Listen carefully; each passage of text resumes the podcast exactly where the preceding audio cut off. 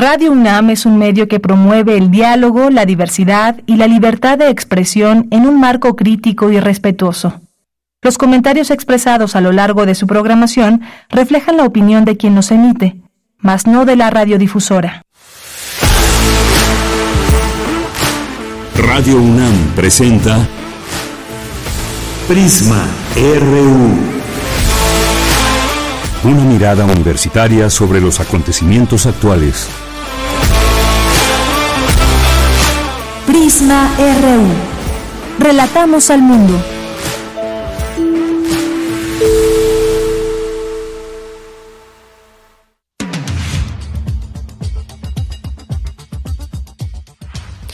Muy buenas tardes, muchas gracias por acompañarnos. Ya estamos aquí listas, listos en Prisma RU para llevarles hasta ustedes la información que hoy les queremos proponer al análisis, también, pues como siempre, esa mirada hacia nuestra universidad, qué es lo que está pasando con conversatorios, conferencias y más. Así que aquí les tenemos parte de lo que sucede también en nuestra universidad en México y el mundo. Hoy los temas que hemos destacado, pues está ayer justamente cuando estaba este informativo. Eh, Marcelo Ebrard estaba dando a conocer su postura frente a la situación de los últimos días, donde él no resultó quien va a encabezar los trabajos de la 4T, sino Claudia Sheinbaum. Se esperaba, había mucha expectativa de que pudiera darse algún anuncio que eh, pues dejara en claro si rompía o no con Morena. No fue ese el caso y esperará una respuesta por parte del partido para, pues de ahí ahora sí tomar alguna decisión. Así que vamos a platicar, vamos a platicar de ello con el doctor Rosendo Bolívar, que es doctor en ciencia política, y vamos a ver qué opina de este ultimátum que da Marcelo, una especie de ultimátum podríamos decir, que lanza Marcelo Ebrard hacia eh, Morena y adelantó que el 18 de septiembre formalizará un movimiento político que él mismo encabezará. Así que se pone interesante por una parte este eh, pues lo que pueda venir para Marcelo Ebrard y sobre todo también para sus seguidores y seguidoras. Vamos a hablar también del Día Mundial del Chocolate. Bueno, que me parece que es en julio, pero el Día Nacional del Cacao, del Chocolate aquí en México, que no es lo mismo, ya el chocolate lleva un proceso, es mañana 13 de septiembre. Así que vamos a platicar de esto con el historiador Rogelio Pedraza de la Facultad de Filosofía y Letras eh, y Centros de Estudios Mayas, posgrado en Estudios Mesoamericanos. Nos va a platicar de el cacao, así que no se pierdan esa conversación. Y vamos a platicar ni más ni menos que con Juan Mora Catlet, que es director de cine, editor, guionista y que acaba de ganar el premio Ariel de Oro, el Ariel más importante para reconocer una trayectoria. Así que no se pierdan esta entrevista que tendremos con él. Vamos a tener ya nuestra segunda ahora, pues Kim Jong-un se presenta ya o está de visita en Rusia para encontrarse con Vladimir Putin. Y hay mucha mucha expectación alrededor de todo esto que si viajó en su tren que está pues que es un tren muy lujoso que está eh, eh, pues muy bien equipado para enfrentar incluso cualquier cosa porque está blindado este tren. Así que pues a qué va qué acuerdos podrían tomar qué se sabe entre pues entre los medios de comunicación que pueden tener cierto acceso a información pero información que sea completamente cercana a lo que va a suceder, porque hay mucha expectativa, que si las armas, que si a qué acuerdos van a llegar. Vamos a platicar de eso con la doctora Imelda Ibáñez, que ha tenido varias estancias allá en Rusia y que se ha vuelto una experta en estos temas y en estudios sobre eh, sobre Rusia. Vamos a platicar con ella. Hoy es martes de Poetas Errantes, martes de literatura, de cultura, de información nacional e internacional. Así que ojalá que se quede aquí con nosotros en nuestras redes sociales, X, arroba Prisma RU, eh, Facebook Prisma RU. Yo soy de Yanira Morán y en nombre de todo el equipo les saludo, le doy la bienvenida y desde aquí relatamos al mundo.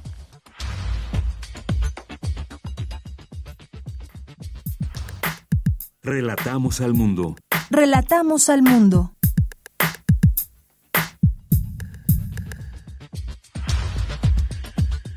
Una con siete minutos en la información de este martes 12 de septiembre del año 2023 en Información Universitaria. Hoy es el Día del Historiador. Felicidades a todas las historiadoras, historiadores. Eh, y bueno, pues en este día, Silvestre Villegas Revueltas, investigador del Instituto de Investigaciones Históricas, asegura que para acercar a niños, niñas y jóvenes a esta disciplina hay que hacerla significativa, ya que enseñarla de manera atractiva es todo un reto. Al degradar el hábitat, las personas afectan los ecosistemas, expuso la doctora eh, Rosa Mari Menacho de la Universidad Nacional a Distancia de Costa Rica al impartir la conferencia Riesgos de la urbanización para la fauna silvestre en los espacios de turismo sustentable y ecoturismo. La salud mental juega un papel importante a la hora de la socialización en la comunidad, asegura Natalie García Velázquez del Centro Comunitario de Salud Mental Cuauhtémoc. En los temas nacionales, Fernando García Fernández, delegado en Guerrero de la Fiscalía General de la República, fue asesinado esta mañana cuando salía de su domicilio en Chilpancingo. Elementos del Ejército, Guardia Nacional y Policía Estatal desplegaron un operativo en la zona para investigar los hechos. La Suprema Corte de Justicia de la Nación desechó la solicitud de Emilio Lozoya para atraer el juicio de amparo que promovió para anular los testimonios y videos de los interrogatorios de exdirectivos de Odebrecht que lo acusan de recibir sobornos. Periodistas nacionales e internacionales y representantes de diversos sectores reflexionan sobre los procesos electorales, transparencia, rendición de cuentas y la ruta democrática al 2024.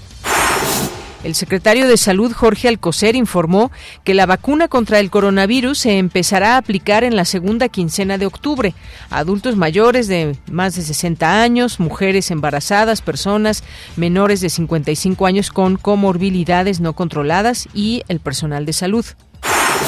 En la información internacional, el terremoto que azotó Marruecos suma más de 2.900 muertos y al menos 5.500 heridos, según el último balance difundido por el Ministerio Marroquí del Interior. Mientras tanto, las inundaciones causadas por la tormenta Daniel, que devastaron la ciudad de Derna en el este de Libia, dejaron más de 2.300 muertos y cerca de 7.000 heridos. El presidente de la Cámara de Representantes de Estados Unidos, el republicano Kevin McCarthy, anunció este martes la apertura de una investigación de cara a un juicio político contra Joe Biden por supuesta corrupción. Hoy en la UNAM, ¿qué hacer? ¿Qué escuchar? ¿Y a dónde ir? La Facultad de Ciencias Políticas y Sociales de la UNAM organiza el décimo coloquio internacional del Centro de Estudios Latinoamericanos a 50 años del golpe de Estado en Chile. Democracias, fascismos y rebeliones populares en América Latina y el Caribe. Dicho coloquio se lleva a cabo del 11 al 14 de septiembre, de 9 a 17 horas, en el auditorio Pablo González Casanova de la Facultad de Ciencias Políticas y Sociales, en Ciudad Universitaria. Recuerda que de lunes a domingo se transmite la serie radiofónica Voces de la Casa, selección de fragmentos de los programas históricos que resguarda la fonoteca Alejandro Gómez Arias de Radio UNAM. La serie ofrece una muestra de las personalidades que han colaborado en nuestra emisora, cuyas voces constituyen la mayor riqueza de este acervo sonoro de la universidad. Entre otras, este mes escucharemos las voces de Richard Kapuczynski, Manuel de Elías, Eric Fromm, Raquel Tibol y Juan García La serie radiofónica Voces de la Casa se transmite de lunes a domingo a lo largo de la programación de nuestra emisora. El túnel Memoria y Tolerancia reanuda su curso por los espacios universitarios. Este es un recorrido por los capítulos más oscuros de la humanidad, como la persecución y asesinatos de judíos por parte del Estado de la Alemania nazi, los genocidios registrados en Guatemala, Camboya, Ruanda y Armenia, o la discriminación por color de piel, discapacidad y preferencia sexual en distintas partes del mundo. Este proyecto realizado por el Museo Memoria y Tolerancia y la UNAM se encuentra disponible del 6 al 25 de septiembre en las instalaciones de la preparatoria número 6 Antonio Caso de la UNAM.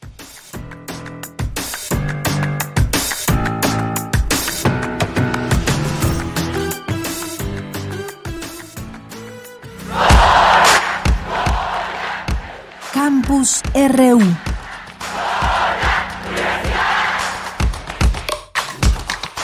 Entramos a nuestro campus RU en este día, es la una con 12 minutos. Me enlazo con mi compañera Virginia Sánchez. Se aborda en conversatorio organizado por la Escuela Nacional de Trabajo Social la relación entre salud mental, comunitaria, género y comunicación. Vicky, te saludo con gusto. Muy buenas tardes. Hola, ¿qué tal, Bella? Muy buenas tardes a ti y al auditorio del Prisma RU.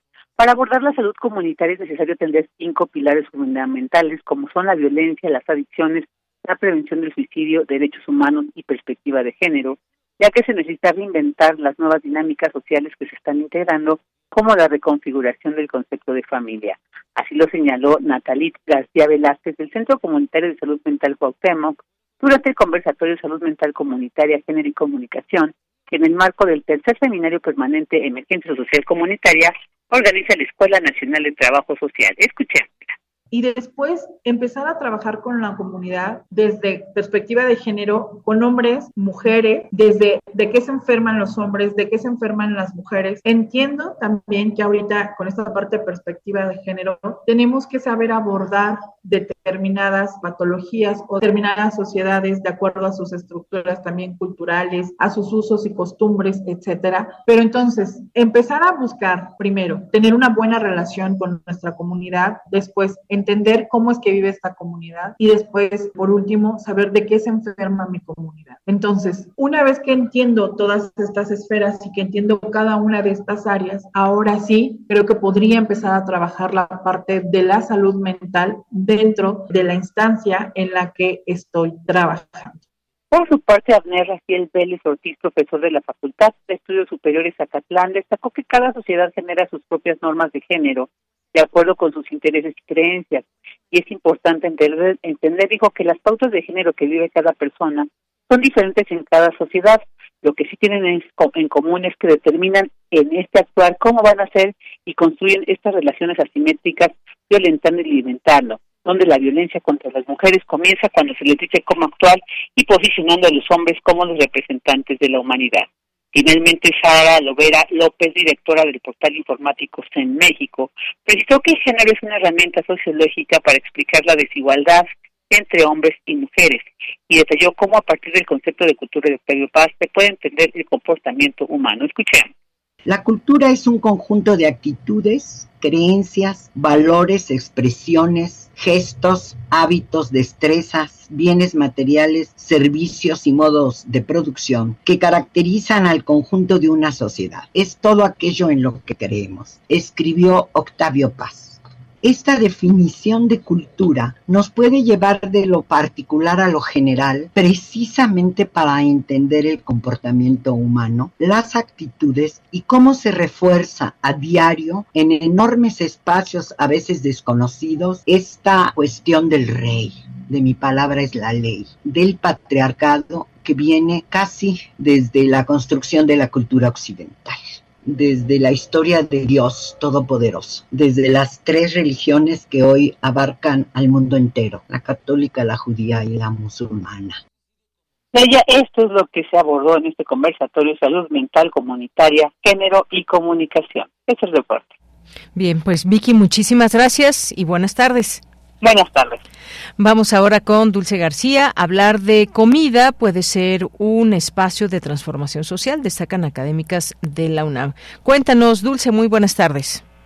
Así es, Deyanira. Muy buenas tardes a ti al auditorio. Deyanira, el Instituto de Investigaciones Jurídicas de la UNAM llevó a cabo las cuartas jornadas postdoctorales en Humanidades y Ciencias Sociales 2023 en donde la doctora Miriam Julieta Flores Jurado, académica del Centro de Investigaciones sobre América del Norte de la UNAM, presentó la conferencia Escrituras del Apetito durante el confinamiento, políticas de la escritura gastronómica estadounidense contemporánea.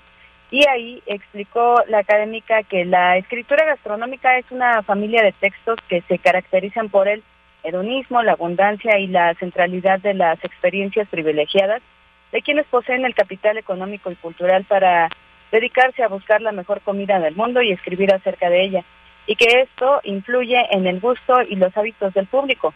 Pero en ese sentido añadió que en la última década han surgido esfuerzos por transformar este panorama en los medios gastronómicos de Estados Unidos que tienen un alto impacto en el público. Vamos a escuchar cuál es la importancia de esto.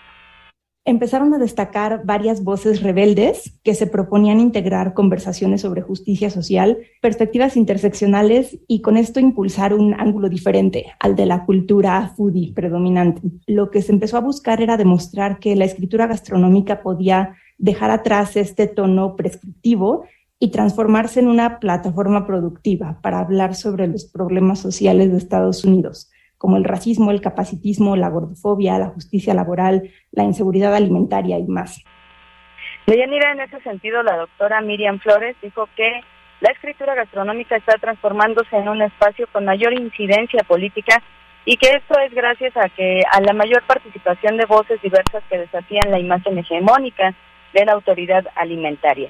Escuchamos nuevamente su explicación. En contraste con la función prescriptiva y de consolidación de estatus que estos textos han tenido, hoy resulta necesario que la comida sirva para anclar conversaciones acerca de las injusticias raciales, la migración, los sistemas de exclusión con base en la talla corporal o capacidad, la sobrerepresentación de las mujeres en el trabajo de cuidados, los derechos laborales y la responsabilidad medioambiental.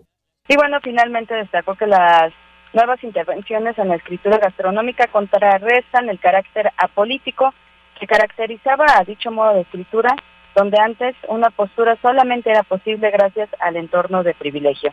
Esa información. Dulce, muchas gracias y buenas tardes. Gracias a ti, muy buenas tardes.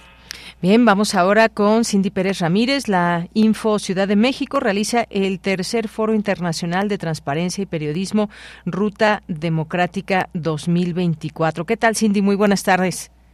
¿Qué tal, Yanira? Es un gusto saludarte. Muy buenas tardes. Por tercer año consecutivo, el Instituto de Transparencia, Acceso a la Información Pública, Protección de Datos Personales y Rendición de Cuentas de la Ciudad de México llevó a cabo el Foro Internacional de Transparencia y Periodismo. En esta edición, el evento se enfocó en la Ruta Democrática 2024. Durante la sesión celebrada en el Museo de Memoria y Tolerancia, Blanca Lilia Ibarra, comisionada presidenta del INAI, subrayó la importancia de los periodistas en la tarea de promover el flujo de información libre para que los ciudadanos puedan tomar decisiones informadas a la hora de votar. Cualquier política y acción que se despliegue desde las instituciones públicas debe de ser cuidadosa en no restringir la libertad de expresión, la crítica al poder y el flujo libre de información, tanto la que circula a través de los medios de comunicación como la que soliciten las personas a nuestras autoridades haciendo uso del derecho a saber. Y en ese contexto, las y los periodistas juegan un papel fundamental porque gracias al ejercicio profesional que desarrollan, contribuyen a generar información veraz que los ciudadanos necesitan para saber el estado que guardan los asuntos públicos. En tanto, el comisionado del Info CDMX, Julio César Bonilla Gutiérrez, hizo hincapié en este espacio de diálogo y reflexión sobre la importancia de la transparencia, el acceso a la información, la protección de datos personales y la rendición de cuentas en el ámbito periodístico dentro del contexto electoral actual. Sobre todo si consideramos que la democracia se nutre de la activa participación de la ciudadanía y que por la vía electoral las elecciones son el corazón de esta participación. Como integrante del Info CDMX, me corresponde destacar la medular relevancia que la transparencia ocupa en este contexto, porque la misma es el vehículo que permite a las personas estar plenamente informadas sobre las propuestas, los programas de acción, y asimismo se permite visibilizar los actos y la eventual congruencia que despliegan los diversos agentes que confluyen en el marco de los procesos electorales y buscan la preferencia del electorado. De Yanira cabe recordar que en el próximo proceso electoral 2024 más de 90 millones de mexicanas y mexicanos acudirán a las urnas para elegir a sus representantes populares a nivel federal, estatal y municipal, es decir, a la presidencia de la República, Congreso de la Unión, gubernaturas, legislaturas locales y ayuntamientos, siendo nuestro país protagonista de uno de los procesos electorales más grandes e importantes en su vida democrática. Este es el reporte. Muchas gracias, Cindy. Aprovecho para mandarte un abrazo. Hoy es tu cumpleaños. Que la pases muy bien. Muchísimas gracias, Deyanira, por esa felicitación. Un gusto seguir trabajando con ustedes. Muchas gracias, Cindy. De verdad, un gran abrazo y lo mejor para ti. Continuamos. Prisma RU. Relatamos al mundo. Bien, y continuamos ahora con esta primera charla que tendremos. Les decía ayer, justamente como a las dos de la tarde, se reunía Marcelo Ebrard con todo su equipo para hacer un anuncio. Y bueno, pues el anuncio fue que impugna el proceso interno del partido eh, de Morena, en el que la ex jefa de gobierno, Claudia Sheinbaum, obtuvo la candidatura presidencial.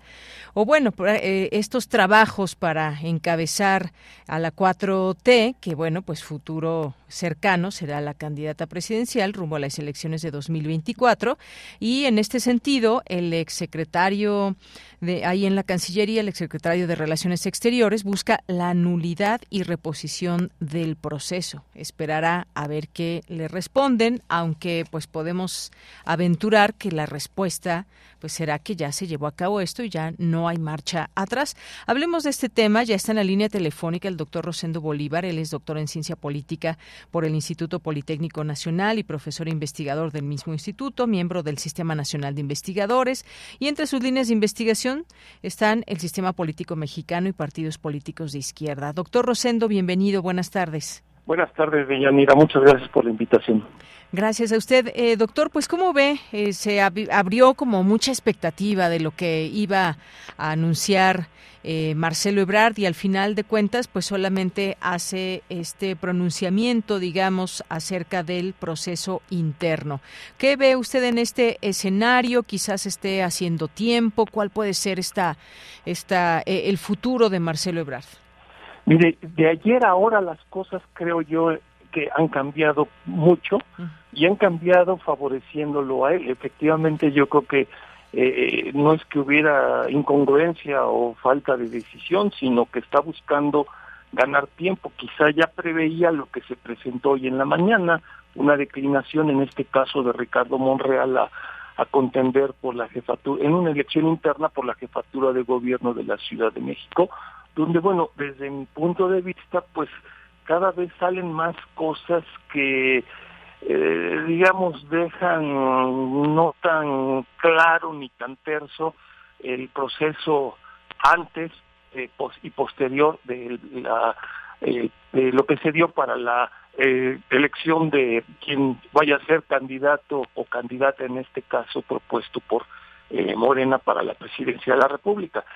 Si somos cuidadosos en, las cosas como se han ido presentando, del, digamos, la atención mediática ha estado centrada más en, ver esto justo donde está Marcelo Ebrard, qué va a plantear, qué va a hacer, si impugna, si no impugna, que bueno, ya vimos que impugnó, si se va a salir, se va a Movimiento Ciudadano, qué va a pasar.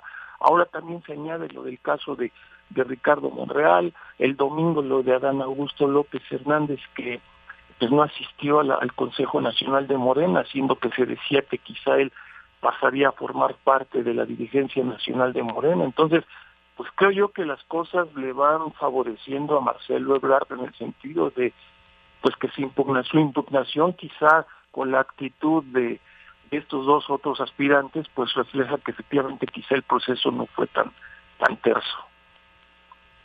Pues sí, es lo que estamos viendo en este escenario y que ha habido, pues no solamente esa expectativa, sino también hay quien apuesta porque se vaya Movimiento Ciudadano, hay quien apuesta porque se quede en el movimiento ahí en Morena y algo que nos preguntábamos quizás desde un inicio es si iba a llegar ese momento en que rompiera el exsecretario de Relaciones Exteriores con el presidente Andrés Manuel López Obrador. Todavía no podemos definir esa parte en el escenario, pero hay molestias, sí la hay, de lo que fue un proceso, pero que quizás también aquí donde se le cuestiona a Marcelo, que incluso pues se le señala que él pues firmó los acuerdos, firmó eh, pues estar de acuerdo en los términos en que se llevó esta contienda interna, los aceptó, pero no aceptó los resultados porque que pues eh, hay una serie de situaciones que da a conocer, que desde la Secretaría del Bienestar se apoyó a Claudia Sheinbaum, en fin,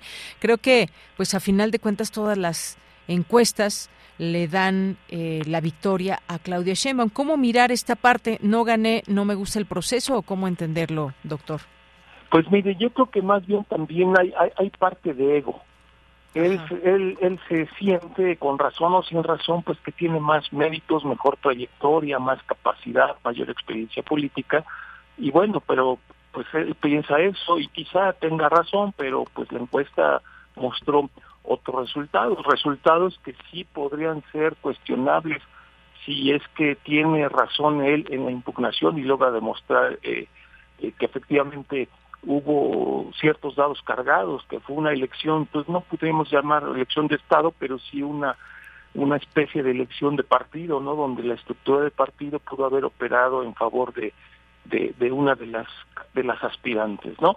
Pero bueno, finalmente eso pues corresponde a la Comisión Nacional de Honestidad y Justicia determinarlo. Yo sí veo muy difícil que se reponga el proceso. Debe haber una operación cicatriz porque pues prácticamente sin que crea yo que sea una cosa consensada, un acuerdo, pero se le está haciendo el vacío a Claudia Sheinbaum. O sea, solamente asistieron a, digamos, a levantarle la mano, en este caso Adán Augusto y, y, Ricardo Monreal, pero como que hasta ahí, hasta ahí. Entonces, hay un problema ahí muy fuerte de vacío de poder. Así es. Y bueno, pues se cuestionaba justamente todo esto, ya un, un, proceso en el que todas, en que, todos y ella, eh, Claudia Sheinbaum, estuvo de acuerdo, incluyendo, por supuesto, a Marcelo Ebrard. Se habla mucho, y lo desde el discurso presidencial, que no hubo dedazo, que no hubo una elección a modo, que nunca se benefició alguno. Y es aquí donde pues entran también esta pues observación, este análisis de que pues eso comenzó antes. Antes ella ya digamos había sido como la que se sobreentendía que era la preferida del presidente. ¿Lo ve usted de esa forma o no? Y lo se lo pregunto porque eh, tiempo atrás pues ella tuvo algunas visitas a estados donde gobierna Morena y era muy bien recibida por eh, gobernadoras, por gobernadores y eh, pues a final de cuentas ahí fue digamos un posicionamiento que no tuvo, no tuvo Marcelo Ebrard. ¿Cómo leer todo esto previo al proceso interno?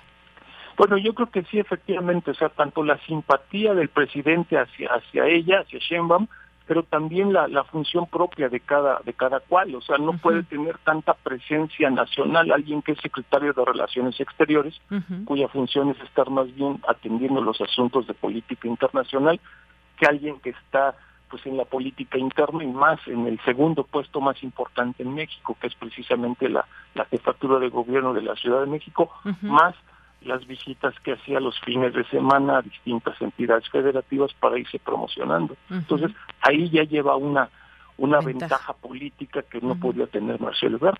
Por eso él insistía mucho en que había que renunciar para comenzar a participar en este proceso.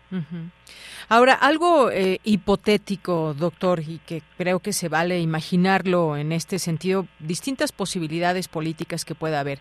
Si Marcelo Ebrard decidiera, decidiera irse a Movimiento Ciudadano, ¿esto de qué, qué tanto perjudicaría, por ejemplo, al, eh, a Morena y a su intención de llegar a la presidencia de nuevo?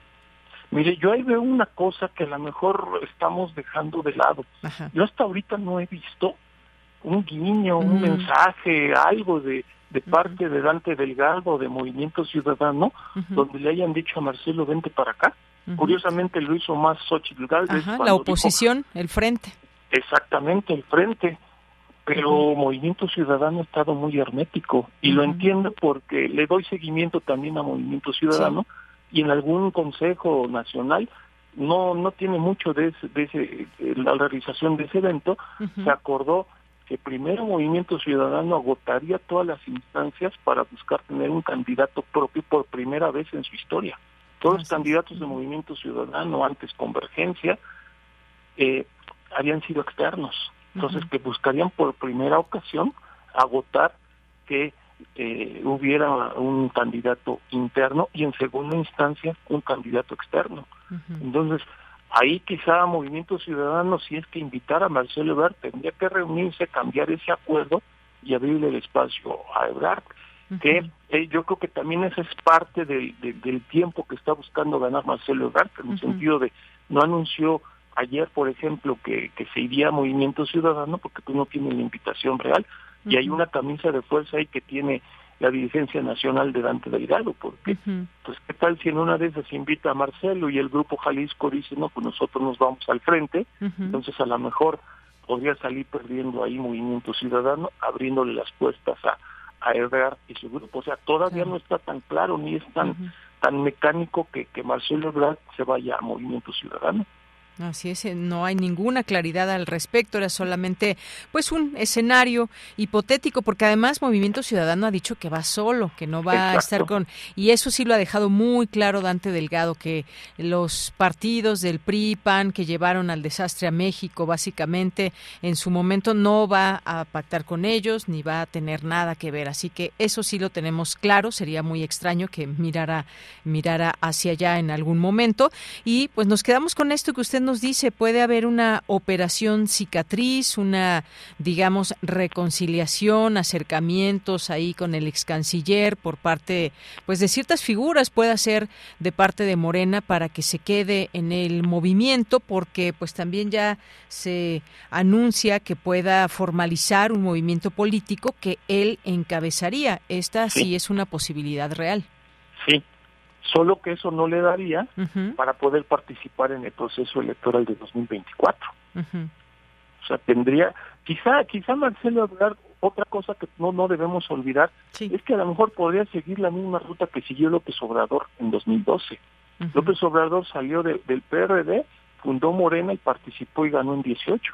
A lo mejor Ebrard está pensando en lo mismo, se sale de Morena, funda su organización, que no dudo que se va a llamar Movimiento Progresista, lo registra como partido y bueno, es candidato a la presidencia, pero en 2030, no en 2024. Todo puede pasar, digamos, es, eh, está todavía, nada está terminado, nada está escrito todavía, creo que la realidad puede cambiar y como iniciamos la plática de, ayer, ahora creo que ya hay cambios muy importantes, ¿eh? Con esta declinación de, de, de Monreal. Exactamente, Monreal que se baja de buscar la candidatura aquí en la Ciudad de México, algo que pues efectivamente, digamos, sorprendió no a pocos, doctor, esta, esta eh, pues el que se baje de la contienda para dirigir la Ciudad de México, luego de que concluyó ya el proceso interno de Morena para definir al coordinador de la defensa de la transformación, pues se pensaba que él pues buscaba, lo ha buscado desde también eh, cuando estuvo eh, como candidata Claudia Sheinbaum, él pensaba ser el candidato, pero finalmente no fue así. Y esto muy importante también los pasos que, que pues hacia dónde se dirigirá o qué hará también Ricardo Monreal. Exactamente, en una de esas, digamos, hasta se anda uniendo a la organización de Marcelo Ebrard, o sea, no sabemos todavía qué pueda pasar, pero desde que está calientito el ambiente político e interesante, por supuesto que lo está. Así es. Bueno, pues ya lo seguiremos platicando, doctor. Por lo pronto, muchas gracias por sus comentarios en este día después de este anuncio que hizo Marcelo Ebrard. Muchas gracias. Muchas gracias a usted, Yanira. Saludos a su auditorio. Gracias, hasta luego. Hasta luego fue el doctor Rosendo Bolívar, doctor en ciencia política por el Instituto Politécnico Nacional. Continuamos. Queremos escuchar tu voz. Síguenos en nuestras redes sociales. En Facebook como Prisma RU y en Twitter como arroba PrismaRU.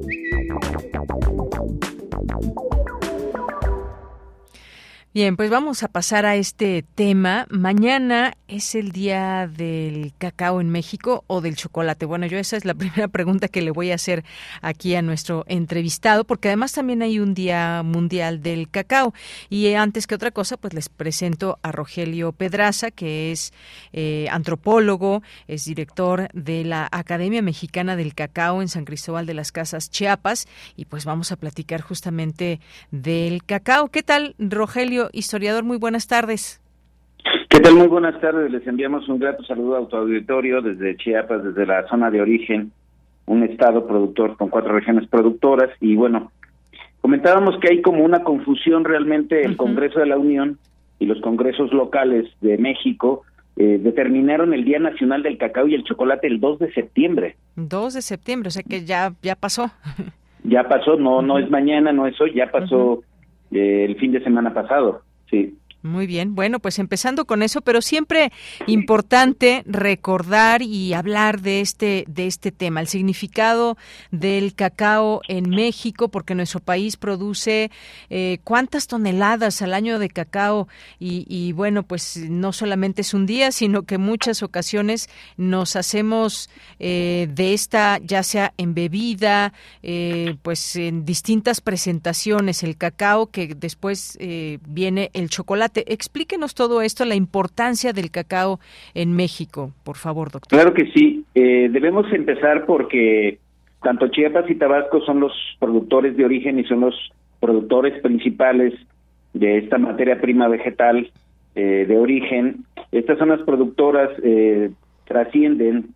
los censos que tenemos nosotros antes de pandemia son 39 mil toneladas globales que se hacen en México, Chiapas y Tabasco, sus principales productores. Nosotros como hacemos mucho trabajo etnográfico, estamos directamente trabajando con artesanos, productores, transformadores desde, desde las comunidades de Chiapas y Tabasco. Eh, yo estoy estimando en el estudio esta radiografía antropológica que es la dedicación de la Academia Mexicana del Cacao por mi parte desde hace 15 años que hago investigación participativa en Chiapas profundamente en las cuatro regiones. Hablamos de 42 mil toneladas actuales que se que se están cosechando para cerrar la cosecha de primavera. Es un producto muy originario y la verdad tenemos dos ventajas en Chiapas. Tenemos cuatro, cuatro áreas productoras, iniciando por el Triángulo del Soconusco, una zona primigenia, en esta parte donde las comunidades principales han desarrollado ya por décadas los procesos de poscosecha y hemos llegado a a medallas internacionales, tanto localmente como internacionalmente en, en Triángulo del Soconusco, principalmente las comunidades de Tuxtla Chico, Huehuetán, Tuzantán y pasando a la Reserva Biosfera Montes Azules en Palenque, Chiapas, o bien en la zona norte, ¿no? Lo que le llamamos nosotros la Selva Negra, en los municipios de Pichucalco, Juárez y Comitán, que ya somos vecinos y frontera con el hermano vecino de Tabasco. Muy bien, pues muy interesante todo eso, 42 mil toneladas al año de cacao y que es una es una planta tropical descubierta por los olmecas, quienes fueron los primeros en cultivarlo, preparado eh, prepararlo en una bebida llamada chocolatl que se consumía durante ceremonias, eh, fue también considerado el alimento de los dioses y el oro de los aztecas. Y, y ahora que usted hablaba de Chiapas, que usted está por allá y demás, pues me viene a la mente también esta bebida tradicional que es el pozol que también se hace a base de cacao eh, justamente eh, en esta línea del tiempo, en esta línea de larga duración, que son cinco siglos profundos, hay, hay algo que empoderar muchísimamente de parte de la, de la alimentación y la gastronomía como México, como patrimonio intangible de la humanidad, porque somos el único país que en procesos productivos de las áreas productoras, eh, en, en beneficios al cosecharlo, México es el único país del mundo que lava el cacao, es decir,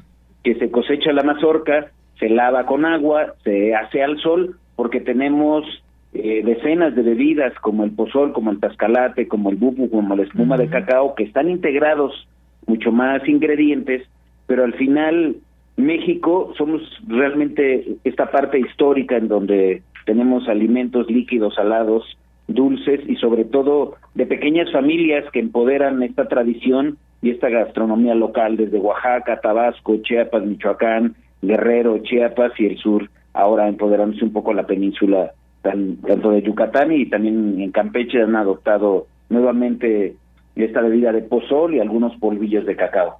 Así es. Y bueno, en muchas ocasiones hemos hablado o se habla de la importancia del café también en distintas zonas de, nuestro país, pero el cacao también tiene esta importancia porque es un producto que además se consume mucho. Usted nos hablaba de Chiapas y Tabasco. Eh, también me parece que Guerrero produce eh, chocolate, pero, perdón, cacao. Pero, eh, ¿cómo pasar a esta otra parte? Estamos hablando del cacao y mucha gente consume chocolate que está hecho a base de cacao. ¿Cómo, cómo se da este proceso? Eh, justamente estas pequeñas familias, incluso qué bueno que mencionas esta parte de, Guerrero y de Michoacán, eh, la etnografía que se está haciendo ahí es de que contamos con materiales biológicos muy nativos, muy antiguos, y el gran problema que entró del 2000 al 2003, una crisis biológica eh, inmensa en torno a una bacteria, una espora, un hongo que se llama moniliasis. Desde el año 2000, pues tenemos como el 65% de, de no materia prima a nivel global, ¿no? Aunque África Central puede ser un país productor, pero no de origen, eh, hay una crisis enorme en relación a, a las plantaciones, ¿no? También hablar de la diversificación de los productores, eh, realmente las pequeñas productoras y los productores eh, consideran tener territorios entre dos o cuatro hectáreas, son, son eh, reservas, son, son nichos biológicos en donde son sistemas agroforestales, en donde se está resguardando el café, el cacao, el mamey y, especies endémicas, ¿no? Que están frutos tropicales que se adoptaron en Soconusco, como el noni, el rambután, el manguataurfo generado en esa gran región. Hay una gran diversidad realmente los productores de cacao son guardianes de estos ecosistemas, son guardianes de la tradición, eh, hablando de la producción y hablando de, del esquema de, de hacernos llegar a los transformadores, a los artesanos eh, y en pequeña menor escala a las fábricas de chocolatería en México y Latinoamérica. Muy bien, pues sí, qué interesante todo esto, esto que nos menciona de guardianes de ecosistemas. Y bueno, está este, eh, este cacao. ¿Cómo se consume primordialmente entre los mexicanos? Porque hablaba yo del chocolate, eh, pero también hablemos de esta calidad que se puede preservar, eh, pues digamos, en el origen propio del cacao, pero luego estos procesos que llevan a incluso pues tener productos que pues se habla de que es chocolate a base de cacao y en realidad pues no pasa por toda esta eh, por todo este proceso y hay que identificar también la calidad, así como hablamos muchas veces de la calidad del café, pues está la calidad de un chocolate, por ejemplo, a base de cacao. ¿Cómo es esto? Justamente en este tema, Academia Mexicana del Cacao, desde hace ocho años tenemos un laboratorio en San Cristóbal de las Casas especializado en el conocimiento, en el reconocimiento y en la educación desde el sentido, hay una palabra técnica que se llama organoléptica, es decir, el análisis biológico interno de la cosecha del grano y de la varietal hacia dónde va a ser transformada, ¿no? Y en qué mecanismo, desde lo artesanal local, familiar, que hay familias que les gusta hacer su grano, tostarlo en casa, molerlo con su molino tradicional estrella, o bien la nueva ola que tiene nueve años en México, llamada del grano a la barra o del árbol a la barra, en donde muchos emprendimientos eh, se han destacado los últimos años en México, desde Ensenada hasta la parte sur de México, en donde la calidad se tiene que estar mejorando. Tenemos que, así nosotros como institución y como academia y laboratorio de transformación, eh, capacitar y que más espacios crezcan en los cuidados, porque es un alimento y si bien tiene que ser muy bien seleccionado, muy bien analizado sensorialmente, eh, tostarlo, descascarillarlo y utilizar pues la maquinaria y los elementos requeridos ante norma mexicana para la transformación de cacao y chocolate. Muy bien, bueno, pues ahí está y luego se, hay distintas formas de encontrarlo, que se habla de, pues por ejemplo, el chocolate amargo y hay veces que viene incluso, pues el porcentaje de cacao que tiene, entre más porcentaje de cacao es un chocolate más amargo, luego se combina con azúcar o se puede combinar con leche y se hacen pues distintas formas de, de venderlo hacia el público. No hablemos de tantas marcas que hay de todo esto. Un buen chocolate que pudiéramos decir cuando vayamos, por ejemplo, allá a Chiapas, cómo es que eh, se consigue, eh, son estos pequeños productores o cómo, cómo podemos eh, conseguir un, un buen chocolate y llevarlo a nuestra mesa. Justamente hay varias varios indicadores que nos dan cómo localizarnos, ¿no? Una buena barra de cacao. Primero, por la región, el origen y de dónde viene la transformación, es decir, en qué ciudad. Afortunadamente, muchos proyectos eh, en México hemos acuerpado una iniciativa que nació ya hace más de seis años eh, en Ciudad de México que se llama Cacao para Todos. De hecho, vamos a estar el fin de semana de Todos Santos en el Museo Anahuacali, Academia Mexicana del Cacao, y al, aproximadamente 55 proyectos en donde mujeres artesanas de Tabasco, Michoacán, eh, La Riviera, Chiapas, vamos a justo a compartir con la comunidad de la Ciudad de México qué hacemos, cómo lo hacemos, cómo lo transformamos, qué relaciones comunitarias tenemos con los productores, la educación hacia la transformación en esta en este vertiente de salud alimentaria que es la plataforma de Academia Mexicana del Cacao. Muy bien. Bueno, pues no me resta más que agradecerle, Rogelio Pedraza, el que nos haya hablado del cacao, lo que implica aquí en México y que a la vez pues nos deje esta invitación próximamente aquí en la Ciudad de México. Recordar que es el 2 de septiembre, el Día del Cacao. Muchísimas gracias. Al contrario, muy buena tarde y saludos cordiales. Hasta luego, muy buenas tardes. Gracias a Rogelio Pedraza, antropólogo y director de la Academia Mexicana del Cacao en San Cristóbal de las Casas, Chiapas. Continuamos. Tu opinión es muy importante. Escríbenos al correo electrónico prisma.radiounam@gmail.com.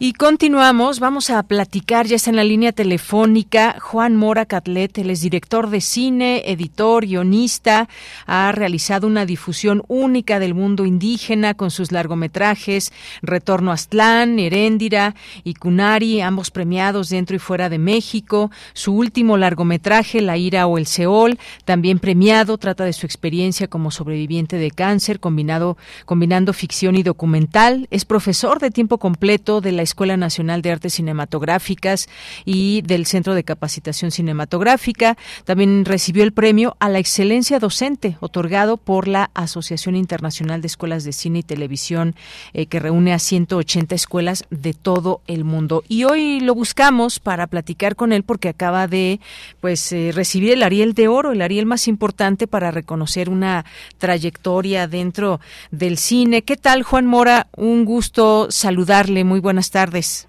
Muy buenas tardes, pues muchas gracias por contactarme, me encanta hablar en Radio UNAM, que pues la UNAM es mi casa, es nuestra casa. claro que sí. Muy agradable.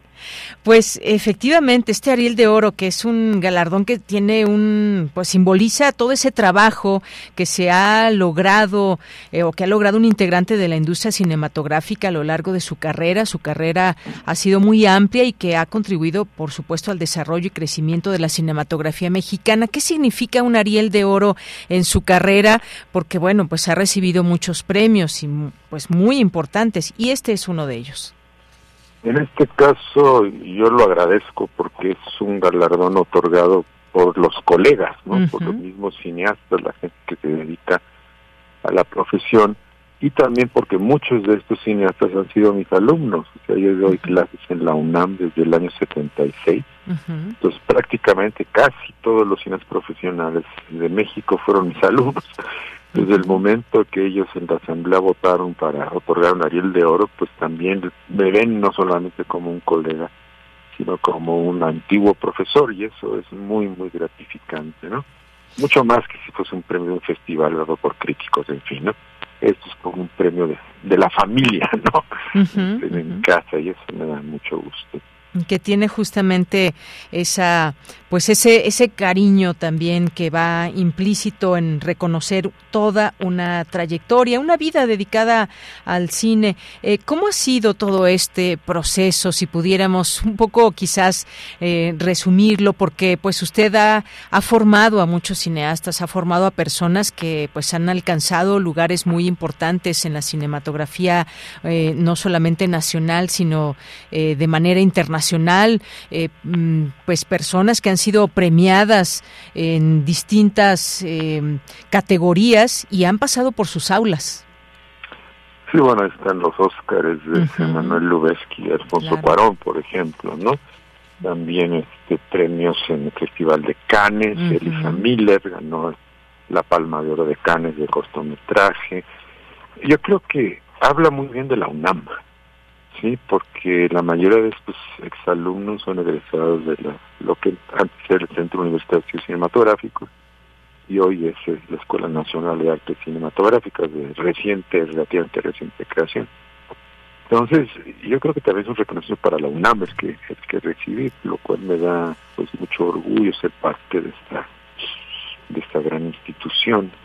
Y también yo creo que es importante ver que yo comencé a, comencé a dar clases ahí en el 76, pensando un poco como algo que iba a ser pasajero, ¿no? Mientras me establecía en la industria. Y de repente, cuando preparé mis documentos para solicitar el, reconocimiento de la Asociación Internacional de Cine, me di cuenta de la importancia que había tenido mi trabajo académico. Sí, de hecho, sí he hecho mucho documental, unos cientos documentales, he hecho tres, tres largometrajes como director, he escrito otros dos, en fin. Pero yo creo que el grueso de mi actividad se ha sido más bien de carácter académico, ¿no? Entonces el hecho de que la academia de artes cinematográficas reconozca también la parte educativa del cine, yo creo que pues es este como sentar un precedente. Creo que es el primer precedente, senté también el precedente de que las lenguas eh, indígenas mexicanas fueran tomadas en consideración por la academia para los premios, ¿no? Porque antes eran solamente películas habladas en español. Y dije, bueno, es una película hablada en purépecha, no, no puede competir. Dije, pues claro que sí, ¿no? Y en esa ocasión pues recibimos siete nominaciones salariales con la película de Mequikunari. Efectivamente.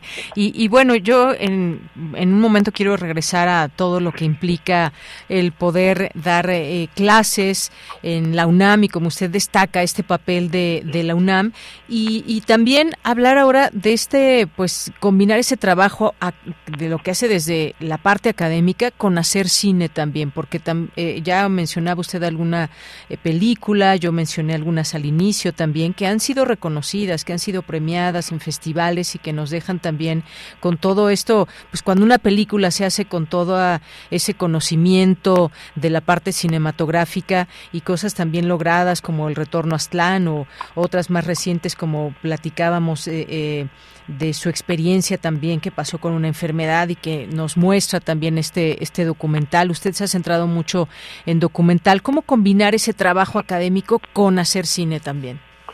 Y yo creo de dos maneras, ¿no? Este, yo aprovechaba las chambas que me daban para incorporar a mis alumnos.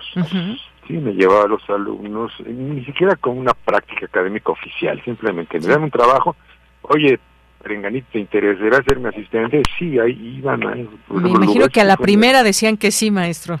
Pues sí, tuve que mi asistente un par de veces, ¿no? Cuando me hizo la fotografía de una un programa de televisión. Pues por un lado era eso, ¿no?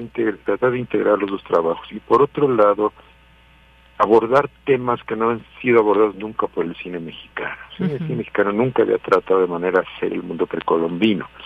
Y si lo hacía era a través de la visión más católica, ¿no? Como la Virgen que forjó una patria, ese tipo de cosas. Yo pensé, bueno, es que el cine mexicano tiene que estar basado en raíces nacionales, en lo que nos hace distintos de todos los demás este, demás naciones del mundo, porque el cine es el rostro que mostramos tanto hacia afuera como hacia adentro, ¿no? Hacia adentro es una especie de espejo y hacia afuera es pues una especie de escaparate, Entonces, en ese sentido, he desarrollado como técnicas de, que no se habían desarrollado, ¿no? O sea, una técnica narrativa basada en los códices y las narraciones precolombinas en lugar de hacerlo a partir de la dramaturgia occidental, ¿sí?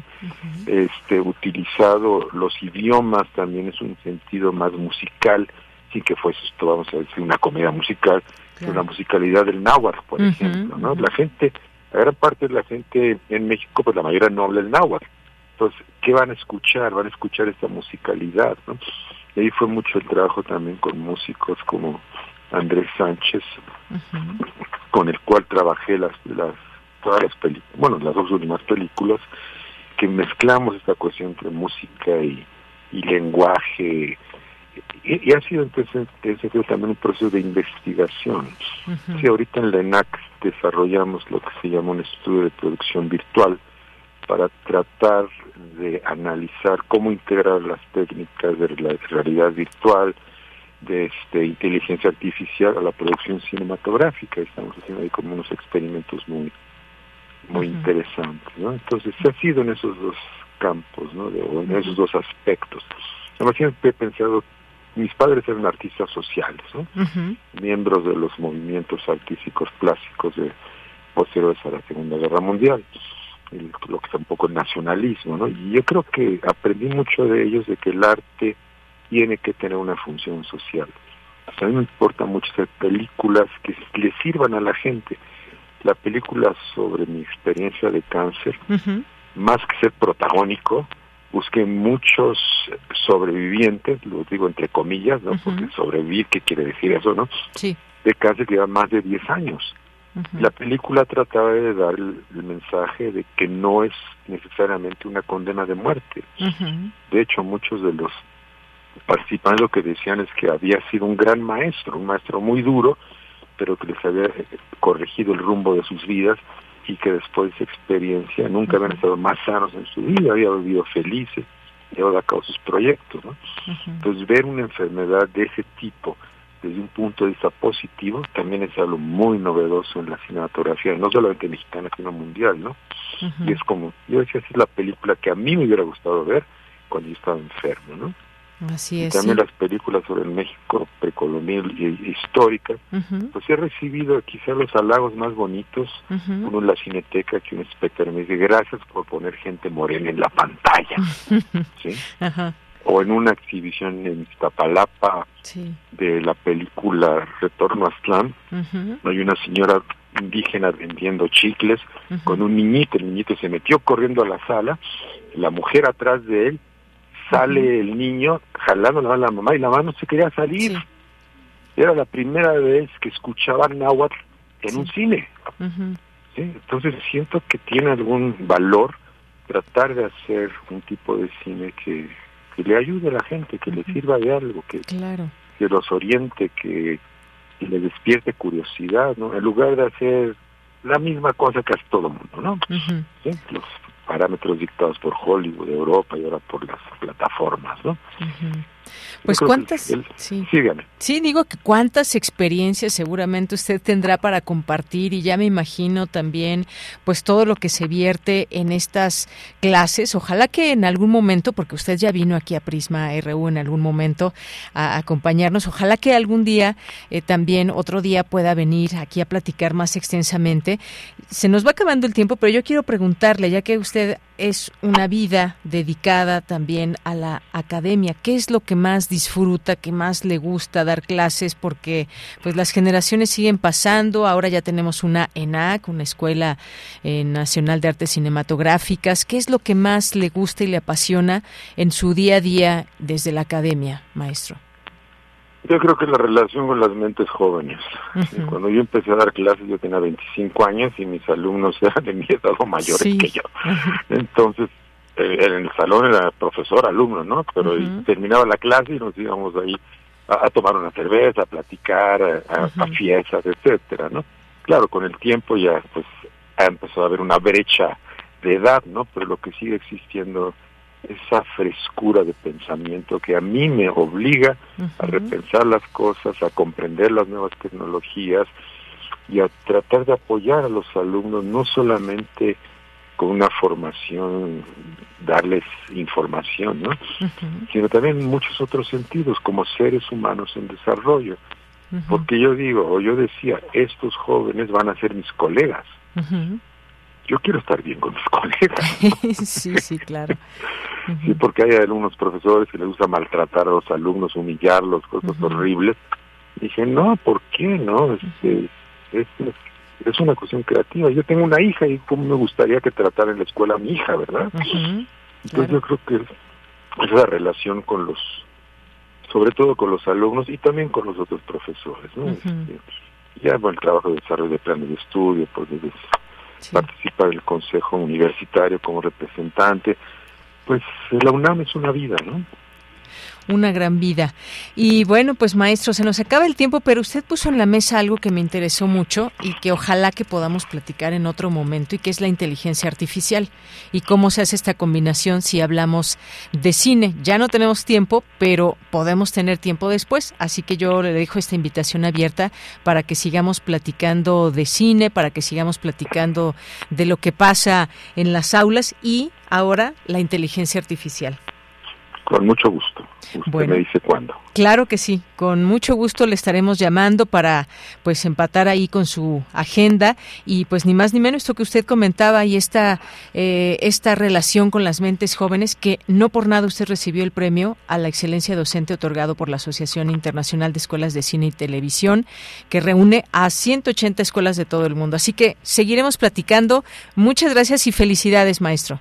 Muchas gracias a usted y tenga un buen día. Gracias. Un abrazo. Hasta luego. Juan Moracatlet, director de cine, editor, guionista, profesor, catedrático ahí en la ENAC.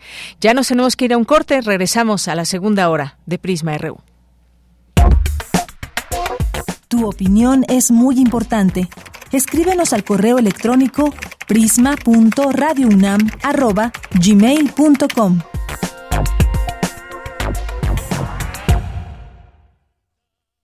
96.1 de frecuencia modulada. 860 de amplitud modulada, transmitiendo desde Adolfo Prieto 133 en la Colonia del Valle. Escúchenos en nuestra página web radio.unam.mx. Radio UNAM, experiencia sonora.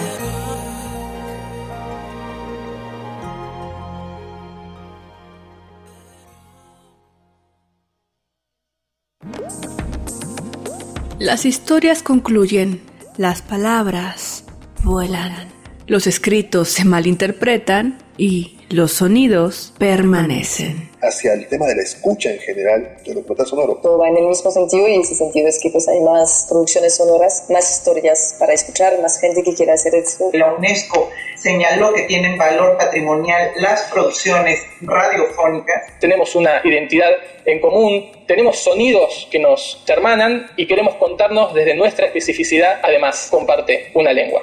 Radio UNAM te invita a escuchar la serie que conjuga el arte y el periodismo en un mismo género. Foro Sonodoc, un recinto para celebrar el documental sonoro. Todos los viernes a las 17 horas por el 96.1 de FM. Un archivo sonoro para representar el presente. Radio UNAM, experiencia sonora. El INE garantiza que todos los partidos políticos nacionales cuenten con financiamiento público equitativo para realizar sus actividades ordinarias y de campaña. Este financiamiento es aprobado cada año y se otorga mensualmente con base en fórmulas establecidas en nuestra Constitución. Para conocer las cantidades otorgadas a cada partido, consulta INE.mx. INE. Queremos escuchar tu voz. Síguenos en nuestras redes sociales. En Facebook como Prisma RU y en Twitter como arroba PrismaRU.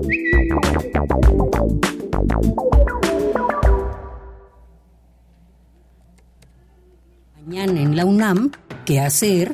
¿Qué escuchar? ¿Y a dónde ir? El Centro de Investigaciones sobre América del Norte de la UNAM organiza el seminario La disputa geopolítica entre Estados Unidos y China, impactos en las tecnologías emergentes, ciberseguridad e inteligencia artificial, coordinado por Leonardo Curcio y Juan Manuel Aguilar Antonio.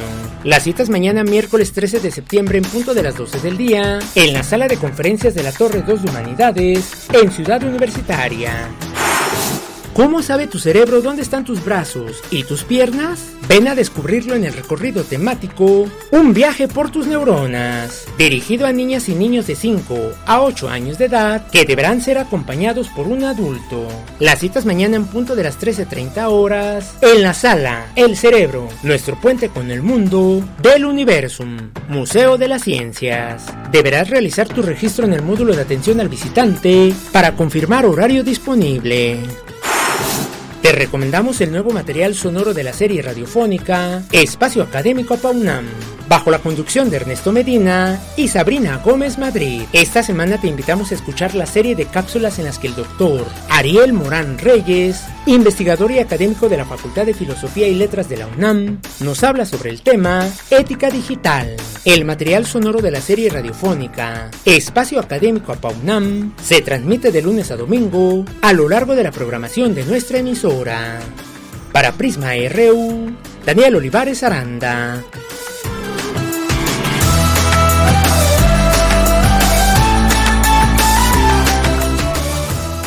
Ya estamos de regreso aquí en Prisma RU. Muchas gracias por estar sintonizándonos a través del 96.1 de FM, a través de www.radio.unam.mx, a través de las plataformas digitales de radio que usted escucha normalmente. A todas y a todos les mandamos muchos saludos y agradeciendo siempre esa sintonía y también a quienes se comunican con nosotros a través de las redes sociales. Muchas gracias también y les queremos mandar saludos a quienes hoy a quienes ahora en este día Hoy, martes 12 de septiembre, están presentes en ellas como Rosario Durán.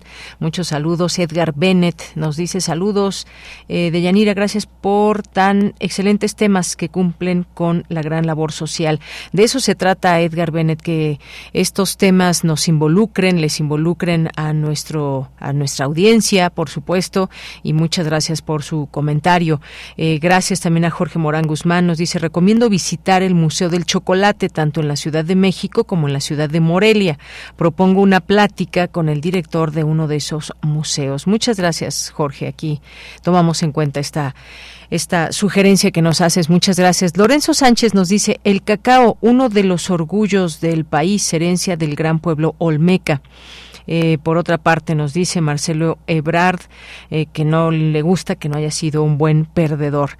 Manda abrazos. Igualmente para ti, Lorenzo, gracias y gracias aquí por tus comentarios. Oscar, ¿cuál es el buffet para hoy? Bueno, pues el buffet informativo, ya se los dijimos que, bueno, más bien es un menú más que un buffet, pero por ahí le hablan a Mario Navarrete también en el tema de la comida. Muchas gracias, Oscar, y saludos. Fernando Díaz, eh, también, muchas gracias. Luis M. García, Rosario también nos dice té de cacao. Aún no lo pruebo, pero nos manda una foto. Té de cacao. Yo tampoco lo he probado. Ya nos dirás, Rosario, qué tal está ese té de cacao. Me imagino, puedo, puedo imaginar el olor y me imagino que pues también al gusto será muy rica esta bebida. Ya nos contarás, por favor. Eh, ¿Quién más por aquí? Mario Navarrete, ya sintonizando eh, desde la una de la tarde, el 96.1 en su radio allá en casa. Muchas gracias, Mario. Y ya mostrando aquí los ingredientes para la comida de hoy, para el buffet que le preguntaban. Muchas gracias. César Soto también nos dice, Marcelo Ebrard, el escenario mediático ante las irregularidades e impugnaciones del nombramiento del candidato ante la inconformidad está la alternativa de decantar y optar por otras opciones políticas como candidato a la presidencia de la República. Bueno, pues no adelantemos vísperas. Ya veremos qué sucede, aunque efectivamente pues siempre el tratar de indagar, de imaginar qué, puede pasar en este escenario, cuál será el futuro de Marcelo Ebrard, pues sin duda atrae las eh, miradas no solamente mediáticas, sino ciudadanas. Gracias. Rosario Durán, eh, también que le manda aquí una felicitación de cumpleaños a Cindy. Gracias, Rosario. Eh, se lo hacemos llegar, por supuesto, por aquí, aunque ya está ahí etiquetada. Jorge nos dice, hablando de salud mental comunitaria, algunos estudios indican que en los últimos años ha disminuido el nivel de inteligencia abstracta. Gracias. Murió eh, Benito Castro, pero no sabemos más del accidente que le ocurrió. Sí, vi la noticia por la mañana, Jorge. Gracias aquí por comentarlo. Un cordial saludo para todos. Rosario Martes dice, ni te cases ni te atasques. Y nos pone una foto de tacos. Bueno, es que teniendo tacos encima hay gente que, pues sí, no tiene límites. Gracias, Rosario. David Castillo, Guerrero, muchos saludos. Rodrigo Valdés también. Aarón Caballero, muchas gracias. Soran Hernández, Abraham Mendoza Jiménez, Manuel Martínez, también muchas gracias. Em, gracias aquí a Abraham Mendoza, también ya lo comentábamos. Edgar, Lisa Antara y pues muchos saludos a todas y a todos quienes nos están escribiendo por aquí. Mario ya acaba de postear un video donde ya pasó de mostrarnos los ingredientes a mostrarnos ya la parte de eh, pues eh, de cómo hacer este platillo que está haciendo el día de hoy que ya nos contará. Ahí se alcanza a ver un poco un poco esta lo que hay ahí en la en la olla. Jitomate hongos qué más esa frutita que verde que nos muestra qué es Dinos, Mario Navarrete. Bueno, pues continuamos con la información en esta segunda hora con Cristina Godínez. Investigadora aborda los riesgos de la urbanización para la fauna silvestre en los espacios de turismo sustentable y ecoturismo. Adelante, Cristina. Buenas tardes, Deyanira. Un saludo para ti y para el auditorio de Prisma RU. En el Instituto de Investigaciones Sociales de la UNAM, la doctora Rosemary Menacho de la Universidad Nacional a Distancia de Costa Rica habló del peligro que representa la actividad turística para las especies silvestres. La académica dijo que el ecoturismo se caracteriza por realizarse en espacios naturales, sin embargo, esta actividad también daña el entorno. En el caso del turismo, la fauna silvestre es un atractivo en el caso de Costa Rica, y genera oportunidad eh, de generar dinero para las comunidades locales y personas emprendedoras. Las personas están aprovechando este recurso, digamos, estas oportunidades. En ocasiones tal vez no lo están manejando de la mejor manera, pero también hay un tema de educación atrás, porque al fin de cuentas interesa proteger a estos animales los seres humanos afectamos a la fauna silvestre, comenzando por eliminar y degradar su hábitat, estableciendo barreras para su expresión, generamos nuevas fuentes de mortalidad que afectan a muchas especies y la realidad es que la mayoría de personas no estamos al tanto de lo que está pasando, no percibimos. Muchos de los turistas, de nuevo, no se percatan del impacto que puede estar ocurriendo. El turismo de naturaleza, por desgracia, dijo, está promoviendo la urbanización y agravando el problema. Como hemos visto, algunas de las medidas tienen un costo económico o no resultan atractivas para los empresarios o para los turistas. Así que no se promueve tanto la implementación o se prefiere ignorar el problema. Eh, sin embargo, deberían de tomarse en cuenta en cualquier proyecto de urbanización y tratar de evitar y minimizar el impacto de la actividad humana. Hoy en día hay esfuerzos tanto por investigadores y aquí menciono Costa Rica Silvestre, eh, que es un esfuerzo por eh, trabajar en conjunto para junto con la empresa privada, junto con investigadores y también personas del gobierno, buscar cómo educar a las personas, minimizar las muertes y evitar esos problemas. Por último, Rosemary Menacho señaló que los planes reguladores son necesarios para un proceso urbanizador de menor impacto. Esto es planificar hasta dónde se va a desarrollar un sitio y dejar espacios libres de construcción para que las especies se desarrollen. Deyanira, este es mi reporte. Buenas tardes. Gracias, Cristina. Muy buenas tardes. Vámonos ahora a la información internacional a través de Radio Francia. Relatamos al mundo. Relatamos al mundo.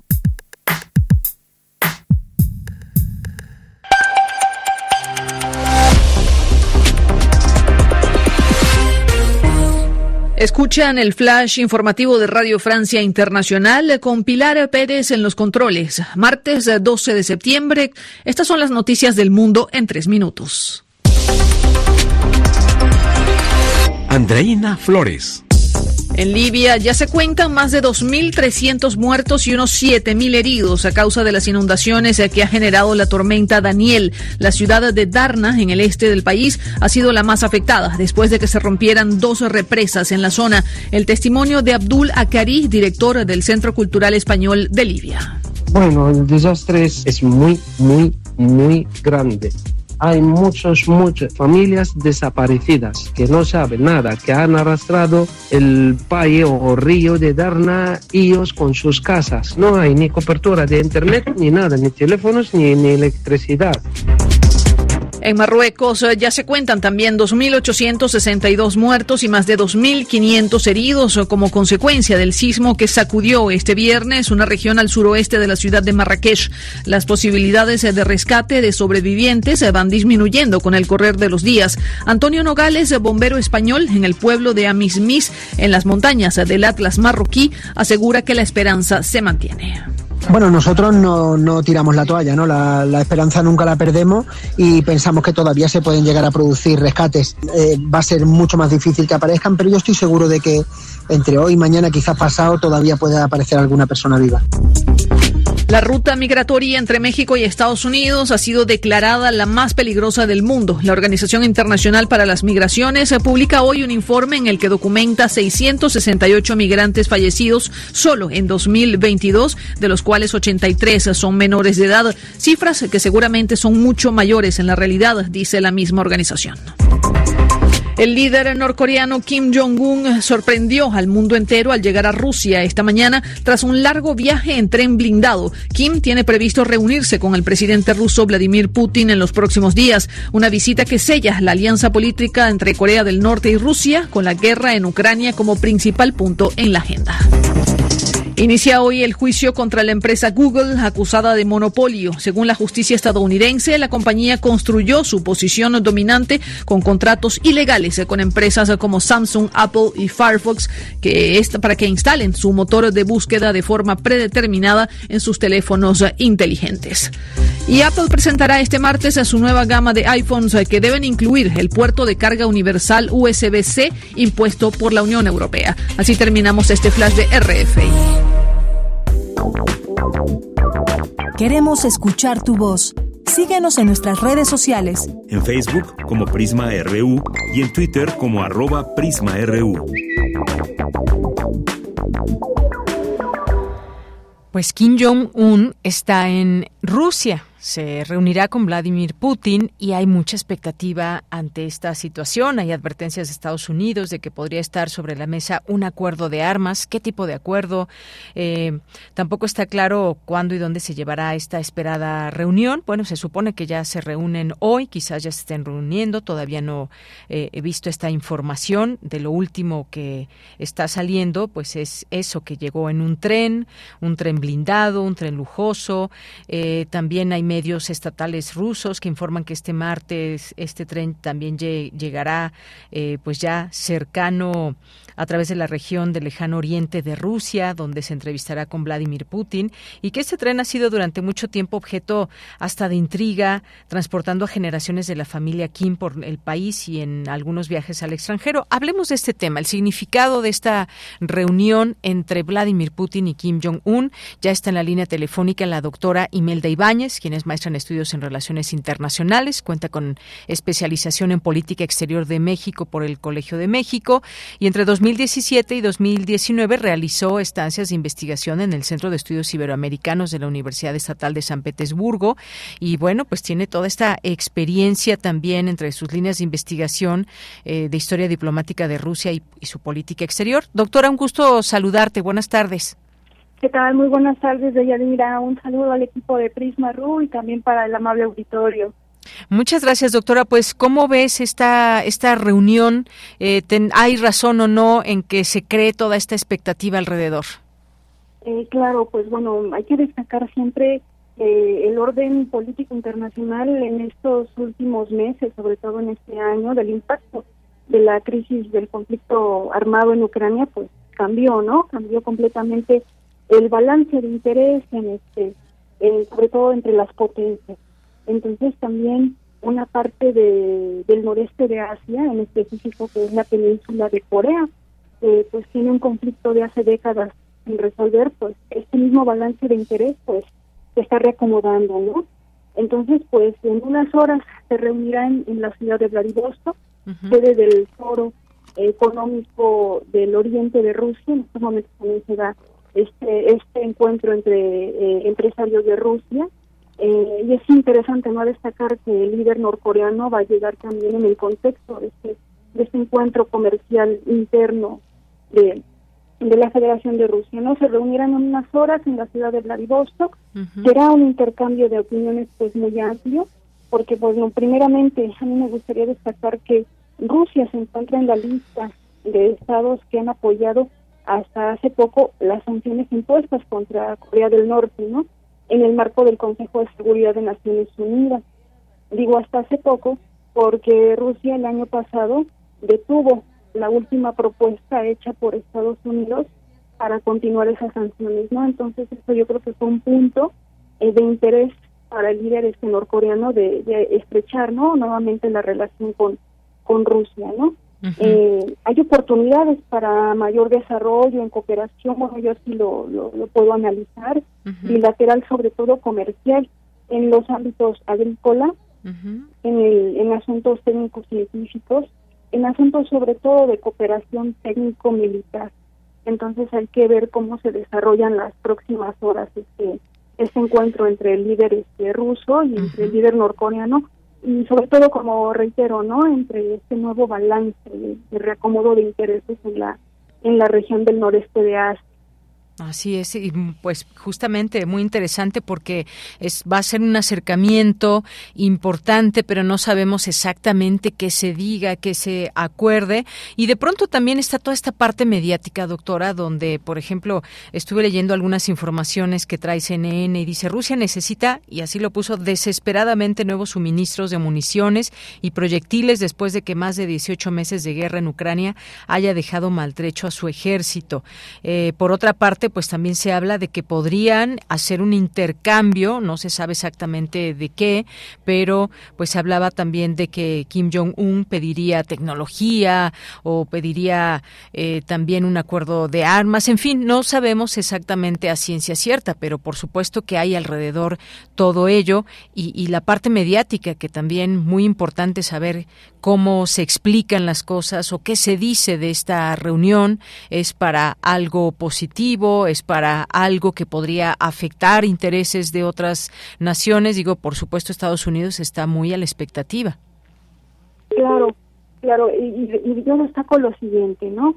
Eh, el contexto, ya ya comentamos el bilateral, ¿no? De qué es lo que pueden ellos negociar, cuestión militar, cuestión de intercambio técnico, cuestión agrícola, que es muy destacado entre, entre ellos la frontera que comparten puede ser de, un desarrollo agrícola pues, muy interesante, ¿no? Pero ya el contexto multilateral, como bien lo, lo comentas, Villamira, y sobre todo, ¿no? Haciendo la, la importancia, dando la importancia a la, a la forma mediática, ¿no? Las grandes corporaciones, ¿no? Eh, internacionales en esta cuestión. Bueno, destacar que lo que comenta CNN, y lo puedo poner en tela de juicio, porque fue Rusia hasta el momento y desde hace tres años, siempre ha permanecido entre los cinco mayores este, estados con con producción de armamento, ¿no? Entonces, en cuanto a producción de armamento, no no creo que sea la, el punto a, desarrollar, más bien sería cooperación, ¿no? Técnico-militar, en, cuestión este, bilateral, ¿no? En cuestión balanceada. Ahora, la cuestión del, del interés de las potencias, eh, pues bueno, yo destaco que hasta hace tres décadas eh, este balance de interés, en, sobre todo en la península coreana, eh, y este balance de interés y de poder, ¿no? se notaba en dos triangulaciones. La primera por Estados Unidos, Corea del Sur y, Japón, y la segunda, pues obviamente Rusia, China y Corea del Norte, ¿no? Aunque la diplomacia rusa, al mando de Vladimir Putin durante este los últimos 20 años, siempre buscó equilibrar la relación con las Coreas, ¿no? De ahí la característica de su política exterior pragmática. Ajá.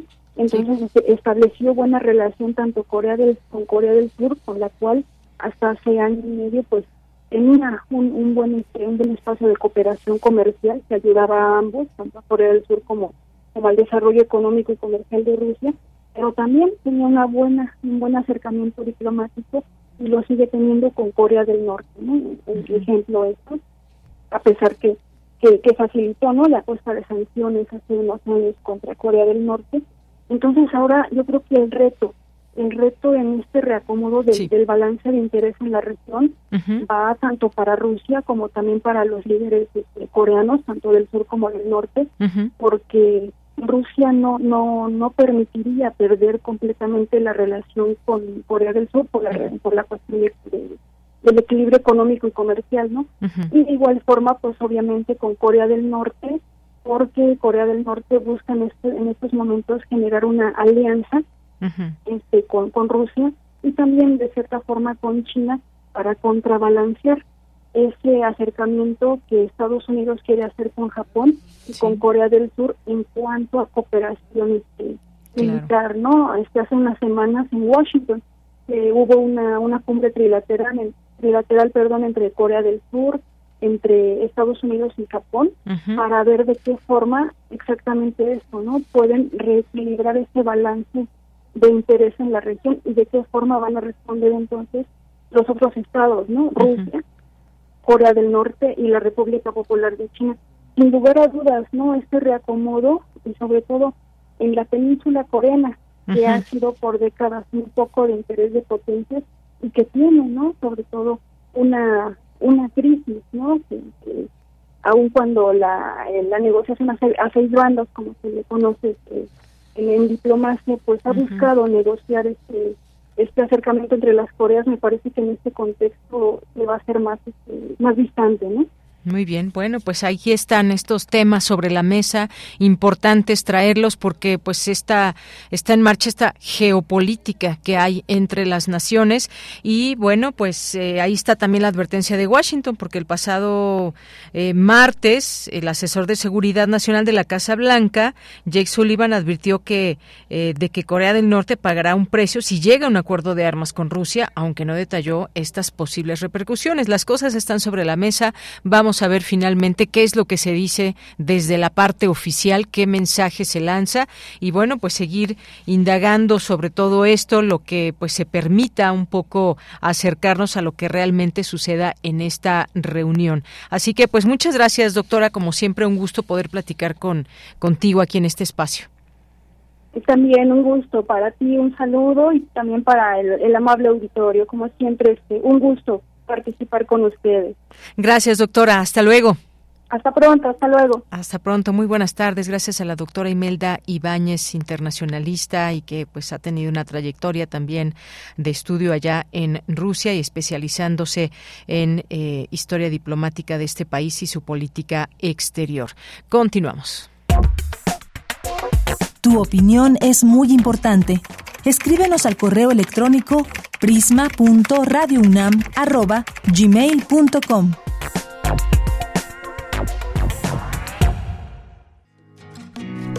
Poeta soy, errando voy, buscando el sonido que dejó tu voz, mi corazón, alcanzando el tuyo un destino decidido, escúchame. Poetas errantes. Bien, pues ya estamos en este espacio con poetas errantes. Hoy nos acompaña Vania Vélez, a quien saludo con muchísimo gusto, como siempre, que está en este espacio. Vania, buenas tardes. Vania, hola. Buenas tardes, es un placer saludarte en esta excelente tarde de martes. Exactamente, pues un día soleado que nos ha dado tregua la lluvia en estos días. Pues qué gusto que estés aquí. Cuéntanos, cuéntanos de qué se trata esta breve aventura sonora el día de hoy. Claro que sí. Bueno, a grandes rasgos, esta cápsula es una invitación a escuchar todos los sonidos que, que nos rodean eh, y también que forman parte de nuestro día a día, pero específicamente como mexicanos y además reflexionar en el hecho de que estos mismos sonidos forman parte de nuestra identidad y, y bueno, hacernos un poquito más conscientes de la infinita riqueza sonora que, que existe en México y en todos los estados que, que conforman el país. Muy bien, bueno, pues vamos a escuchar, Vania, esta cápsula que han preparado el día de hoy, que hoy nos presentas y que formas parte junto con poetas, y regreso contigo a comentarla. Claro que sí, vamos. Adelante.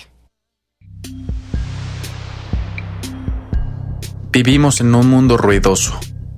A veces escuchamos tantas cosas al mismo tiempo que no distinguimos una de otra, o, de plano, la silenciamos de manera inconsciente.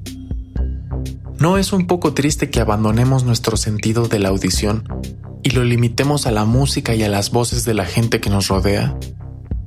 El estrés y la vida cotidiana nos han sumergido en un pozo que nos ha convertido en seres indiferentes, no solo a la diversidad sonora que nos rodea, sino a muchos otros aspectos que ya no nos provocan curiosidad. De todos modos, sugerirle a alguien que cambie la última canción de su artista favorito por cuatro minutos de claxones, motos y guerras de insultos entre automovilistas no parece muy atractivo. Hay que reconocer que vivir en una urbe implica ser víctima de la contaminación auditiva, pero también se es testigo de una que otra particularidad o extravagancia sonora que quizás es exclusiva de la zona, el estado o el país en el que nos encontramos. México es rico en sonidos de todo tipo. No suena igual que Francia o China. En cada ciudad escuchamos cosas diferentes. Algunas son más notorias que otras, pero al final son parte de nuestra identidad regional y nacional. ¿Ejemplos? Muchos. Próxima estación, Pino Suárez. Correspondencia con línea 1, direcciones Las megafonías del metro en la Ciudad de México no suenan igual que en Monterrey. Félix U. Gómez. Estación de enlace con sistema Metrobús.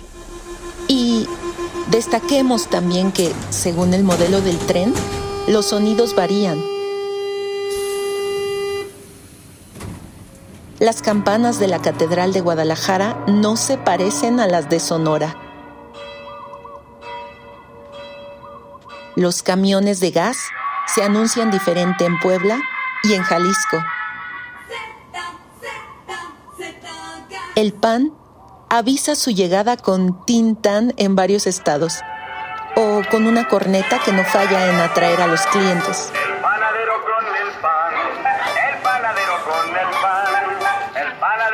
Y te sorprendería saber cuántos audios existen para vender esquites y tamales. Unos ricos y deliciosos elotes y esquites.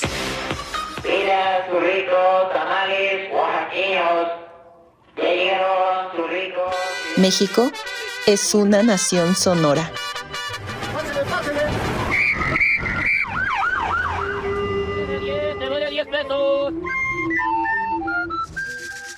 Soy nacido en tierra bendita por los dioses de los cuatro elementos, donde dos razas de sangre humana se mezclaron y formaron a los hombres de mi pueblo, con casta, honor y valor. Tierra de hombres sabios, con espíritu de guerreros. México es mi tierra natal. No importa si soy del sur, del centro o del norte, soy mexicano y esa es la única razón. ¿Te imaginas que un día todos estos sonidos se extinguieran y que dejaran de ser parte de nuestra cotidianeidad? De vez en cuando, cerremos los ojos y escuchemos a nuestro país. Escuchemos su alegría, su vida diaria y también su tristeza, sus preocupaciones, su pasado, su presente e imaginemos el futuro. ¿A qué sonará? ¿A qué sonará? Pues Vania, muchas gracias por este trabajo. Vaya que sí es una aventura sonora y cuántos más sonidos quizás nuestros radioescuchas, nuestras radioescuchas estén imaginando desde eh, algunos que nos ponían aquí en esta cápsula, las campanas o incluso los pájaros que son de distinta especie en uno o en otro estado, eh, pues cantan distinto, hasta los tamales, el fierro viejo y un montón de cosas. Los sonidos, los sonidos que hay. Iba a decir de la ciudad, pero hay lugares en donde no es ciudad y los sonidos también son muy característicos y cada lugar tiene sus sonidos. Vania.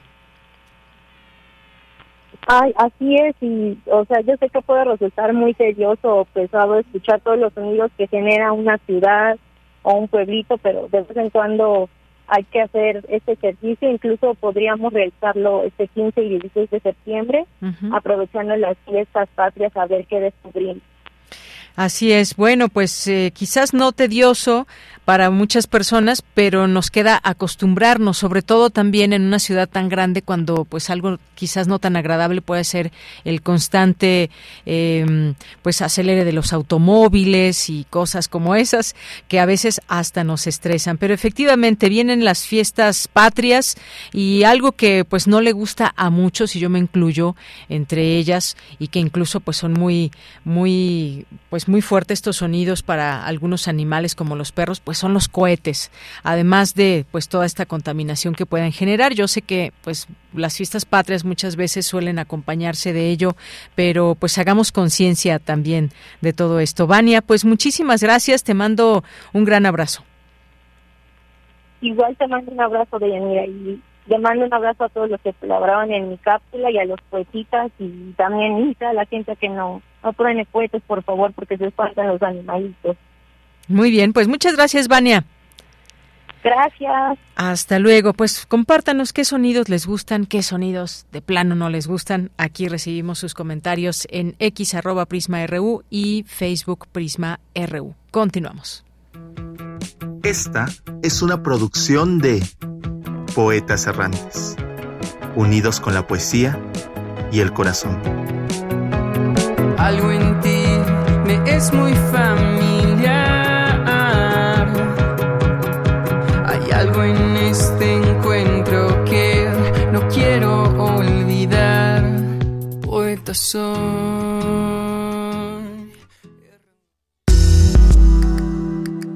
Colaboradores RU.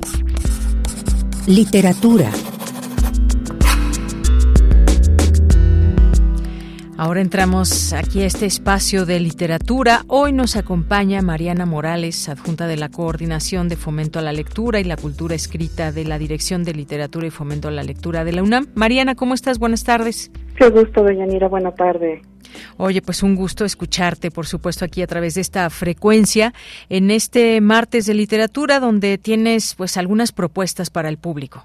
Sí, de hecho, bueno, primero me quiero sumar al, al no sonido de cohetes, totalmente de sí, acuerdo. ¿verdad? ¿Verdad que Eso sí? Es, eso es una realidad, entonces pensemos en una tarde tranquila con un buen libro.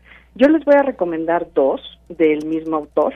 Eh, estoy hablando de Roberto Bolaño, que me parece que es muy interesante, porque para empezar, es un autor que podemos decir que, que fue chileno, pero también mexicano, pero también catalán, ¿no? Eh, eso de entrada ya llama la atención. Y después, justamente ayer, eh, 11 de septiembre, pues porque lo único que, que no se vale es el olvido, eh, recordamos el golpe de Estado en Chile en 1973, con mucha tristeza y rabia.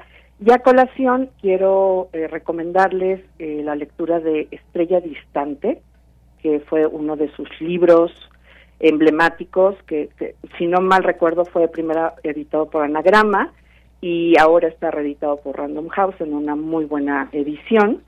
Eh, fíjate qué curioso además esta novela, al principio nadie se la quería, se la regresaron varias veces y ahora resulta que es una de las más comentadas y elogiadas por su característica eh, literaria, ¿no? Tiene una repetición, una cuestión cíclica muy interesante, eh, está narrada en primera persona por nada más y nada menos que su alter ego, que eh, es Arturo Velano, y bueno, tiene ahí una cuestión de descubrimiento de personajes muy interesante, en donde uno pensaba que eran dos y al res- eh, resultó que era uno.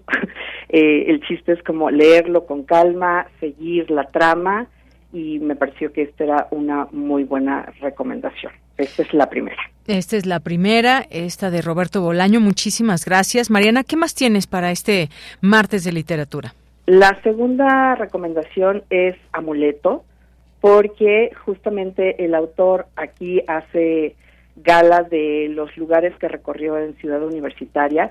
La novela está contextualizada en 1968, justamente en la época en donde el ejército invadió Ciudad Universitaria previo a toda la masacre de Tlatelolco del 2 de octubre y también es una es un libro curioso, me parece que es interesante leerlo, se vuelve muy simbólico, eh, con mucha narración onírica, eh, tiene eh, partes breves, está contado también en primera persona, pero no es una cronología muy clara. También requiere, le requiere a las lectoras y a los lectores eh, pensar un poco alrededor de lo que hay en estas páginas. Entonces, me parece que estas dos provocaciones eh, son eso, una provocación porque la siguiente semana, y aquí tengo que hacer una invitación porque si no, no está completo la tarde, eh, tenemos un evento que se llama Encuentros con Bolaño, la cátedra de lectura José Emilio Pacheco de la Dirección de Literatura y Fomento a la Lectura invitan al Centro Cultural a todas las personas que quieran escuchar alrededor de la obra de Bolaño, que además es eh, de pronto puede llegar a causar mucha eh, polémica también, ¿no? Eh, no es un autor fácil, no es un autor que, que esté en boca de todos, pero en verdad les invitamos a releerlo y a descubrirlo por igual, porque tiene entre sus letras una cosa que es muy característica, que es memoria, como si fuera, como si hubiera escrito una persona con muchísimos años y también la juventud y la frescura de sus palabras, ¿no? Entonces, miércoles 20, jueves 21 y viernes 22, les esperamos con los libros abiertos en la sala Carlos Chávez. eh, será un gusto que nos, que nos puedan acompañar. En la sala Carlos Chávez. ¿A partir de qué hora, Mariana?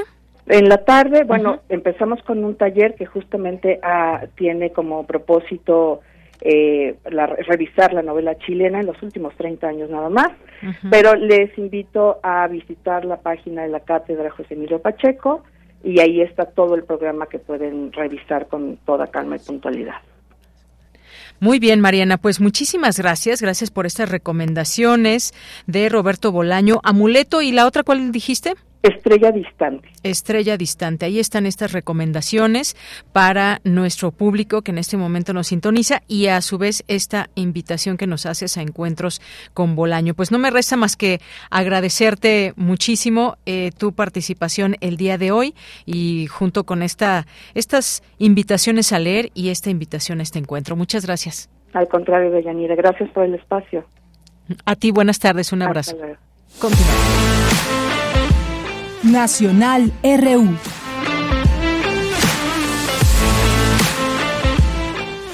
Bien, pues varias cosas en los temas nacionales. Esta que comentábamos muy rápidamente en nuestra primera hora que tiene que ver con la política y es que Ricardo Monreal se baja de la contienda para dirigir la Ciudad de México, algo que quizás no se esperaban o no nos esperábamos muchos, porque pues luego de concluir este proceso interno de Morena, pues eh, sucedió esto, pese a que en distintas entrevistas desde la semana pasada había expresado todo el tiempo su intención de contender por la candidatura en la capital del país, hoy expuso que está eh, muy clara la toma de decisiones y no hay forma por ninguna vía. Es decir, como que ya se adelanta a que hay una dificultad para que él pueda ser el candidato de Morena. Así se entiende por sus palabras.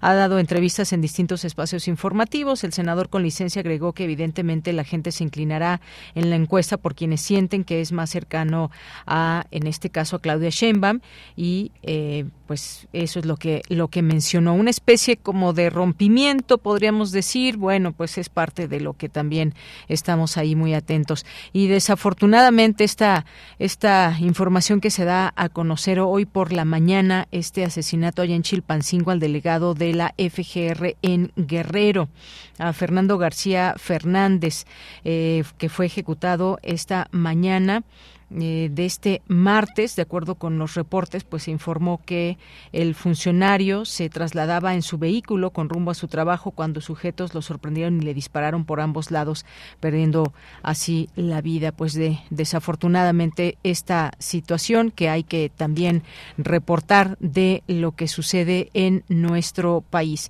Y bueno, pues ahí entre otras cosas aprueban senadores reforma para evitar se empalmen dos legislaturas este documento que hay ya y que pues habremos de analizar por supuesto. Otra de las informaciones ligada a México en que ella está en Estados Unidos Emma Coronel saldrá libre mañana según autoridades de Estados Unidos. La esposa del Chapo actualmente que cumple una condena de tres años en una institución federal de baja seguridad en Los Ángeles California.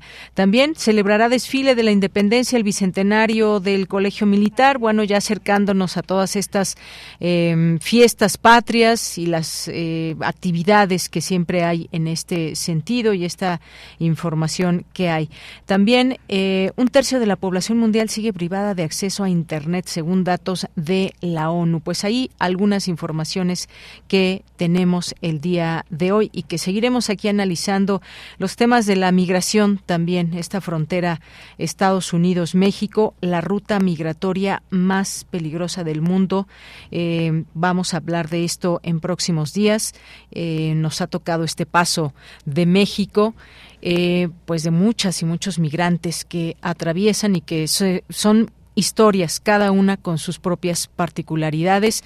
Y bueno, pues seguiremos analizando desde distintas aristas este tema que se ha vuelto pues un problema muy grande entre naciones que tiene que ver con la migración. Pues aquí algunas noticias nacionales, alguna internacional que nos da el, el panorama hasta este momento. Continuamos. Cultura RU.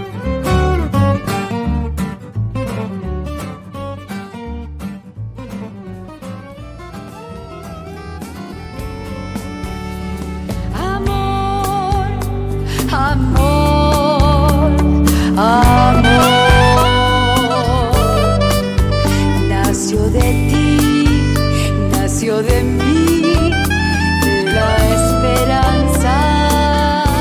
Bien, pues vamos ahora a entrar a la sección de cultura. Tamara Quiroz, buenas tardes. Deyanira, muy buenas tardes. Qué gusto saludarte y saludar a las y los que siguen esta transmisión a través de las frecuencias de radio UNAM. Con esta canción, Amor, Amor, Amor, nos ponemos románticas en esta cabina. Esta canción en voz de Diana Banoni, a quien le damos la más cordial bienvenida en este espacio radiofónico. Diana, ¿qué tal? Qué buenas, qué, qué, qué gusto escucharte y también verte. Ay, igualmente.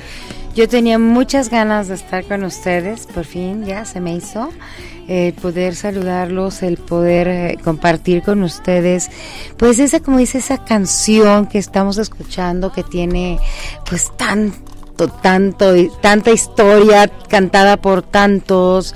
Es una canción que que ahora el cantarla yo con, con los panchos fue toda una experiencia, porque aparte de todo, pues este disco se hace un poco con la idea, o un mucho, de mi querido amigo Armando, Armando Manzanero. Exacto. Vienes a platicarnos justo de este nuevo material discográfico. Has estado vigente ya durante varios años, varios años de trayectoria.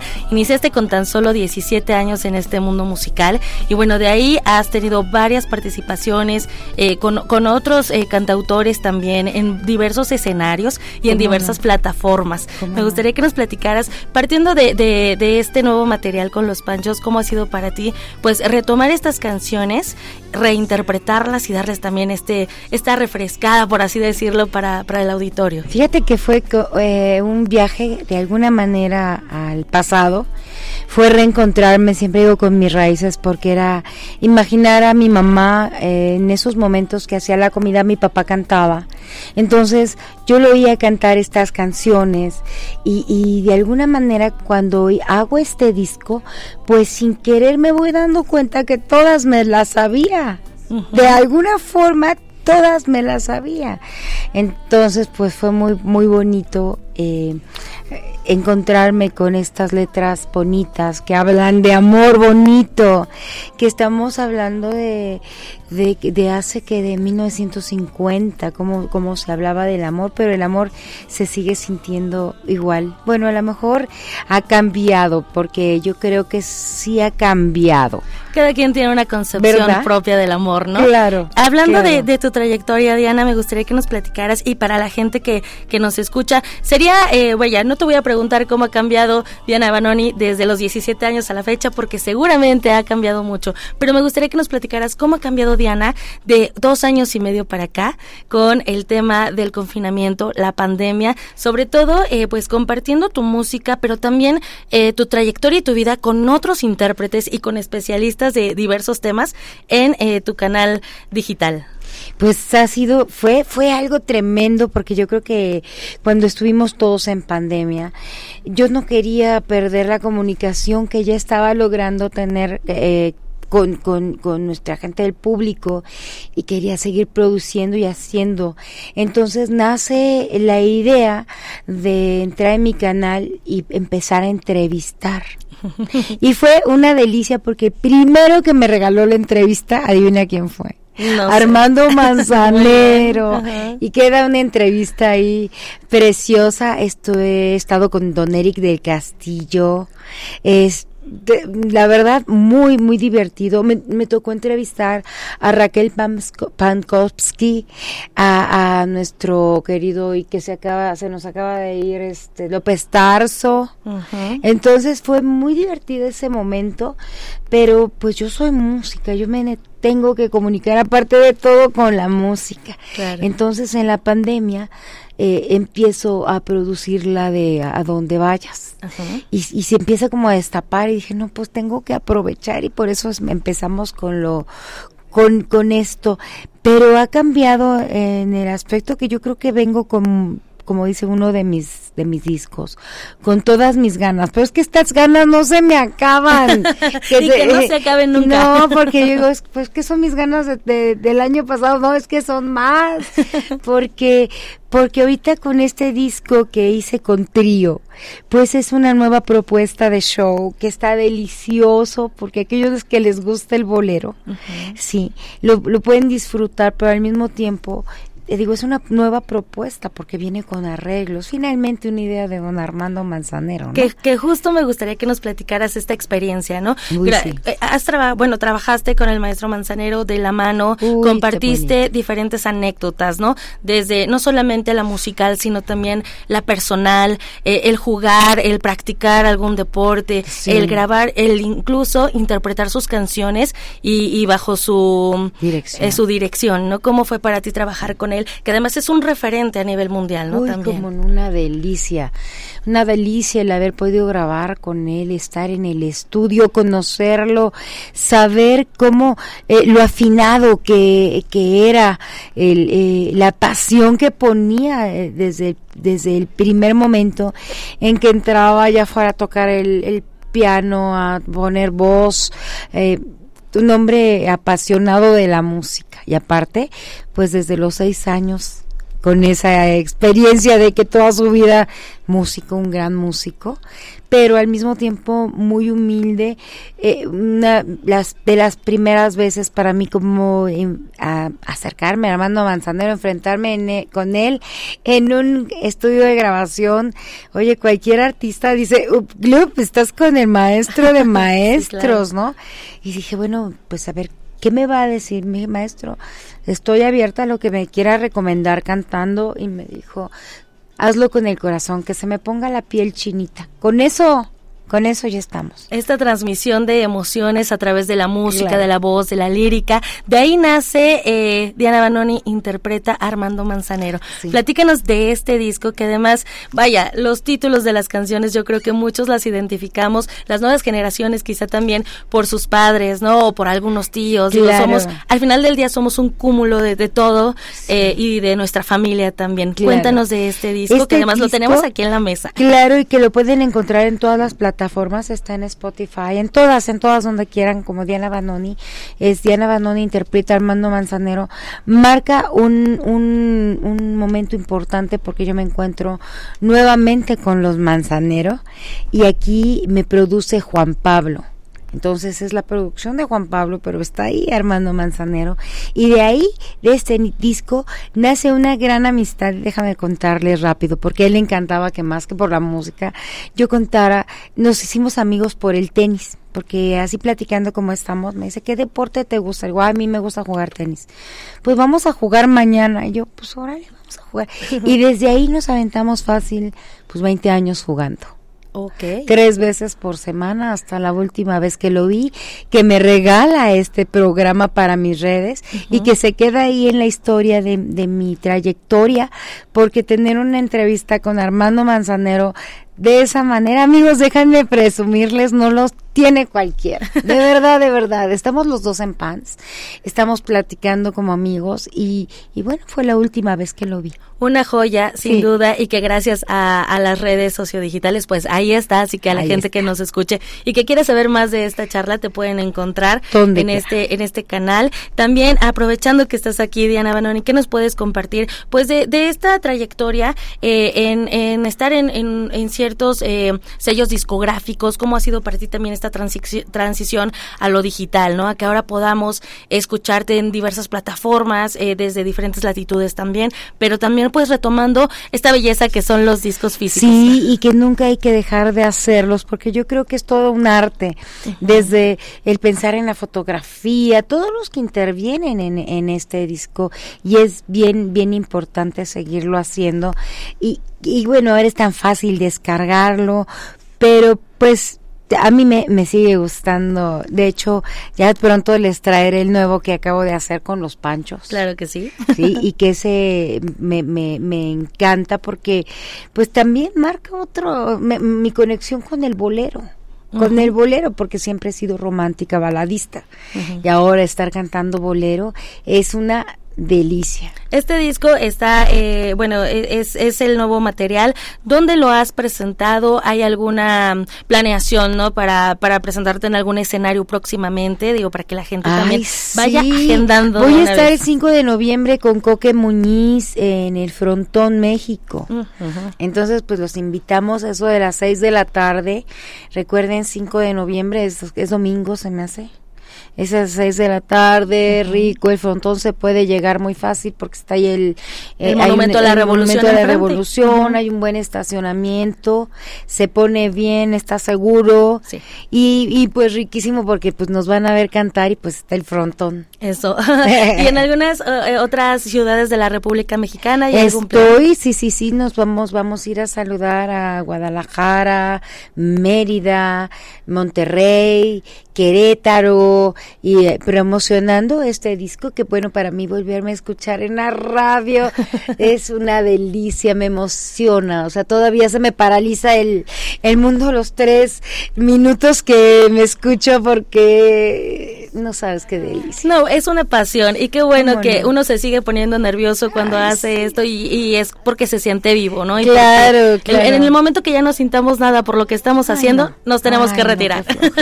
No, no, no, no, no. Diana Banoni, nos vamos a despedir con una canción, eh, como una loba. Como una loba. Cuéntanos, preséntala por favor y cuéntanos un poco sobre la historia de esta canción. Este es mi sencillo, este lo van me van a escuchar en la radio cuando escuchen esta canción como una loba.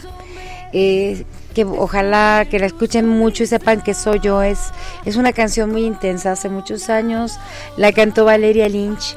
Eh, para mí fue todo un, más que nada una delicia cantarla, porque es una canción que siempre me ha gustado. La letra es muy intensa, habla de, de esa loba, de ese deseo, de ese querer estar, de ese.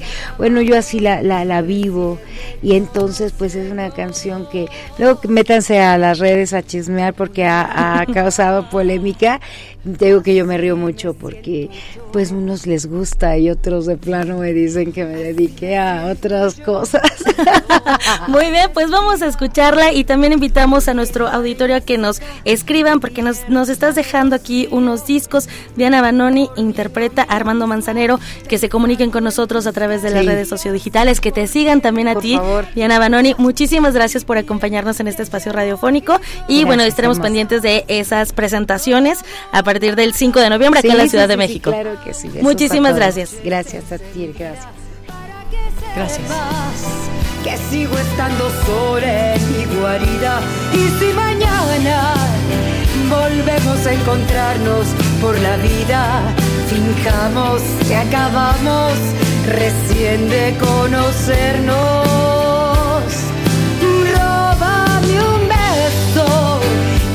Llévame contigo muy deprisa, donde tú sabes que yo en tu Bien, antes de despedirnos con un poco de música, pues rápidamente está reportando esta página de Animal Político una balacera en la Terminal 1 del aeropuerto de la Ciudad de México. El saldo un policía herido y un detenido. Tendremos más información que seguramente saldrá esta tarde. Y nos vamos a despedir ya que estamos empezando las fiestas patrias con el grupo Los Cojolites, que son una agrupación musical mexicana eh, que tocan y cantan y bailan, son jarocho. Esto que se llama Sembrando Flores. Con esto nos despedimos. Gracias, soy de Yanira Morán. Buenas tardes y hasta mañana. Mi madre me dijo un día, mi madre me dijo un día, gloriando la primavera, gloriando la primavera,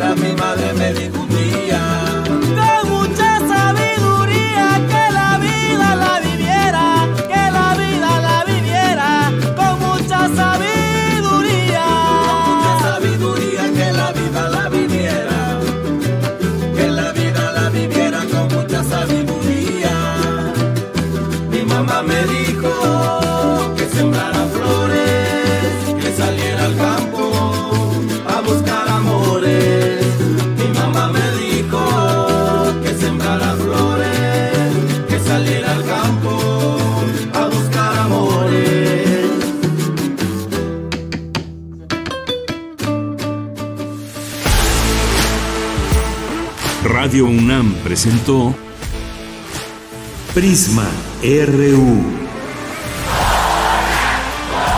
Una mirada universitaria sobre los acontecimientos actuales. Prisma RU. Relatamos al mundo.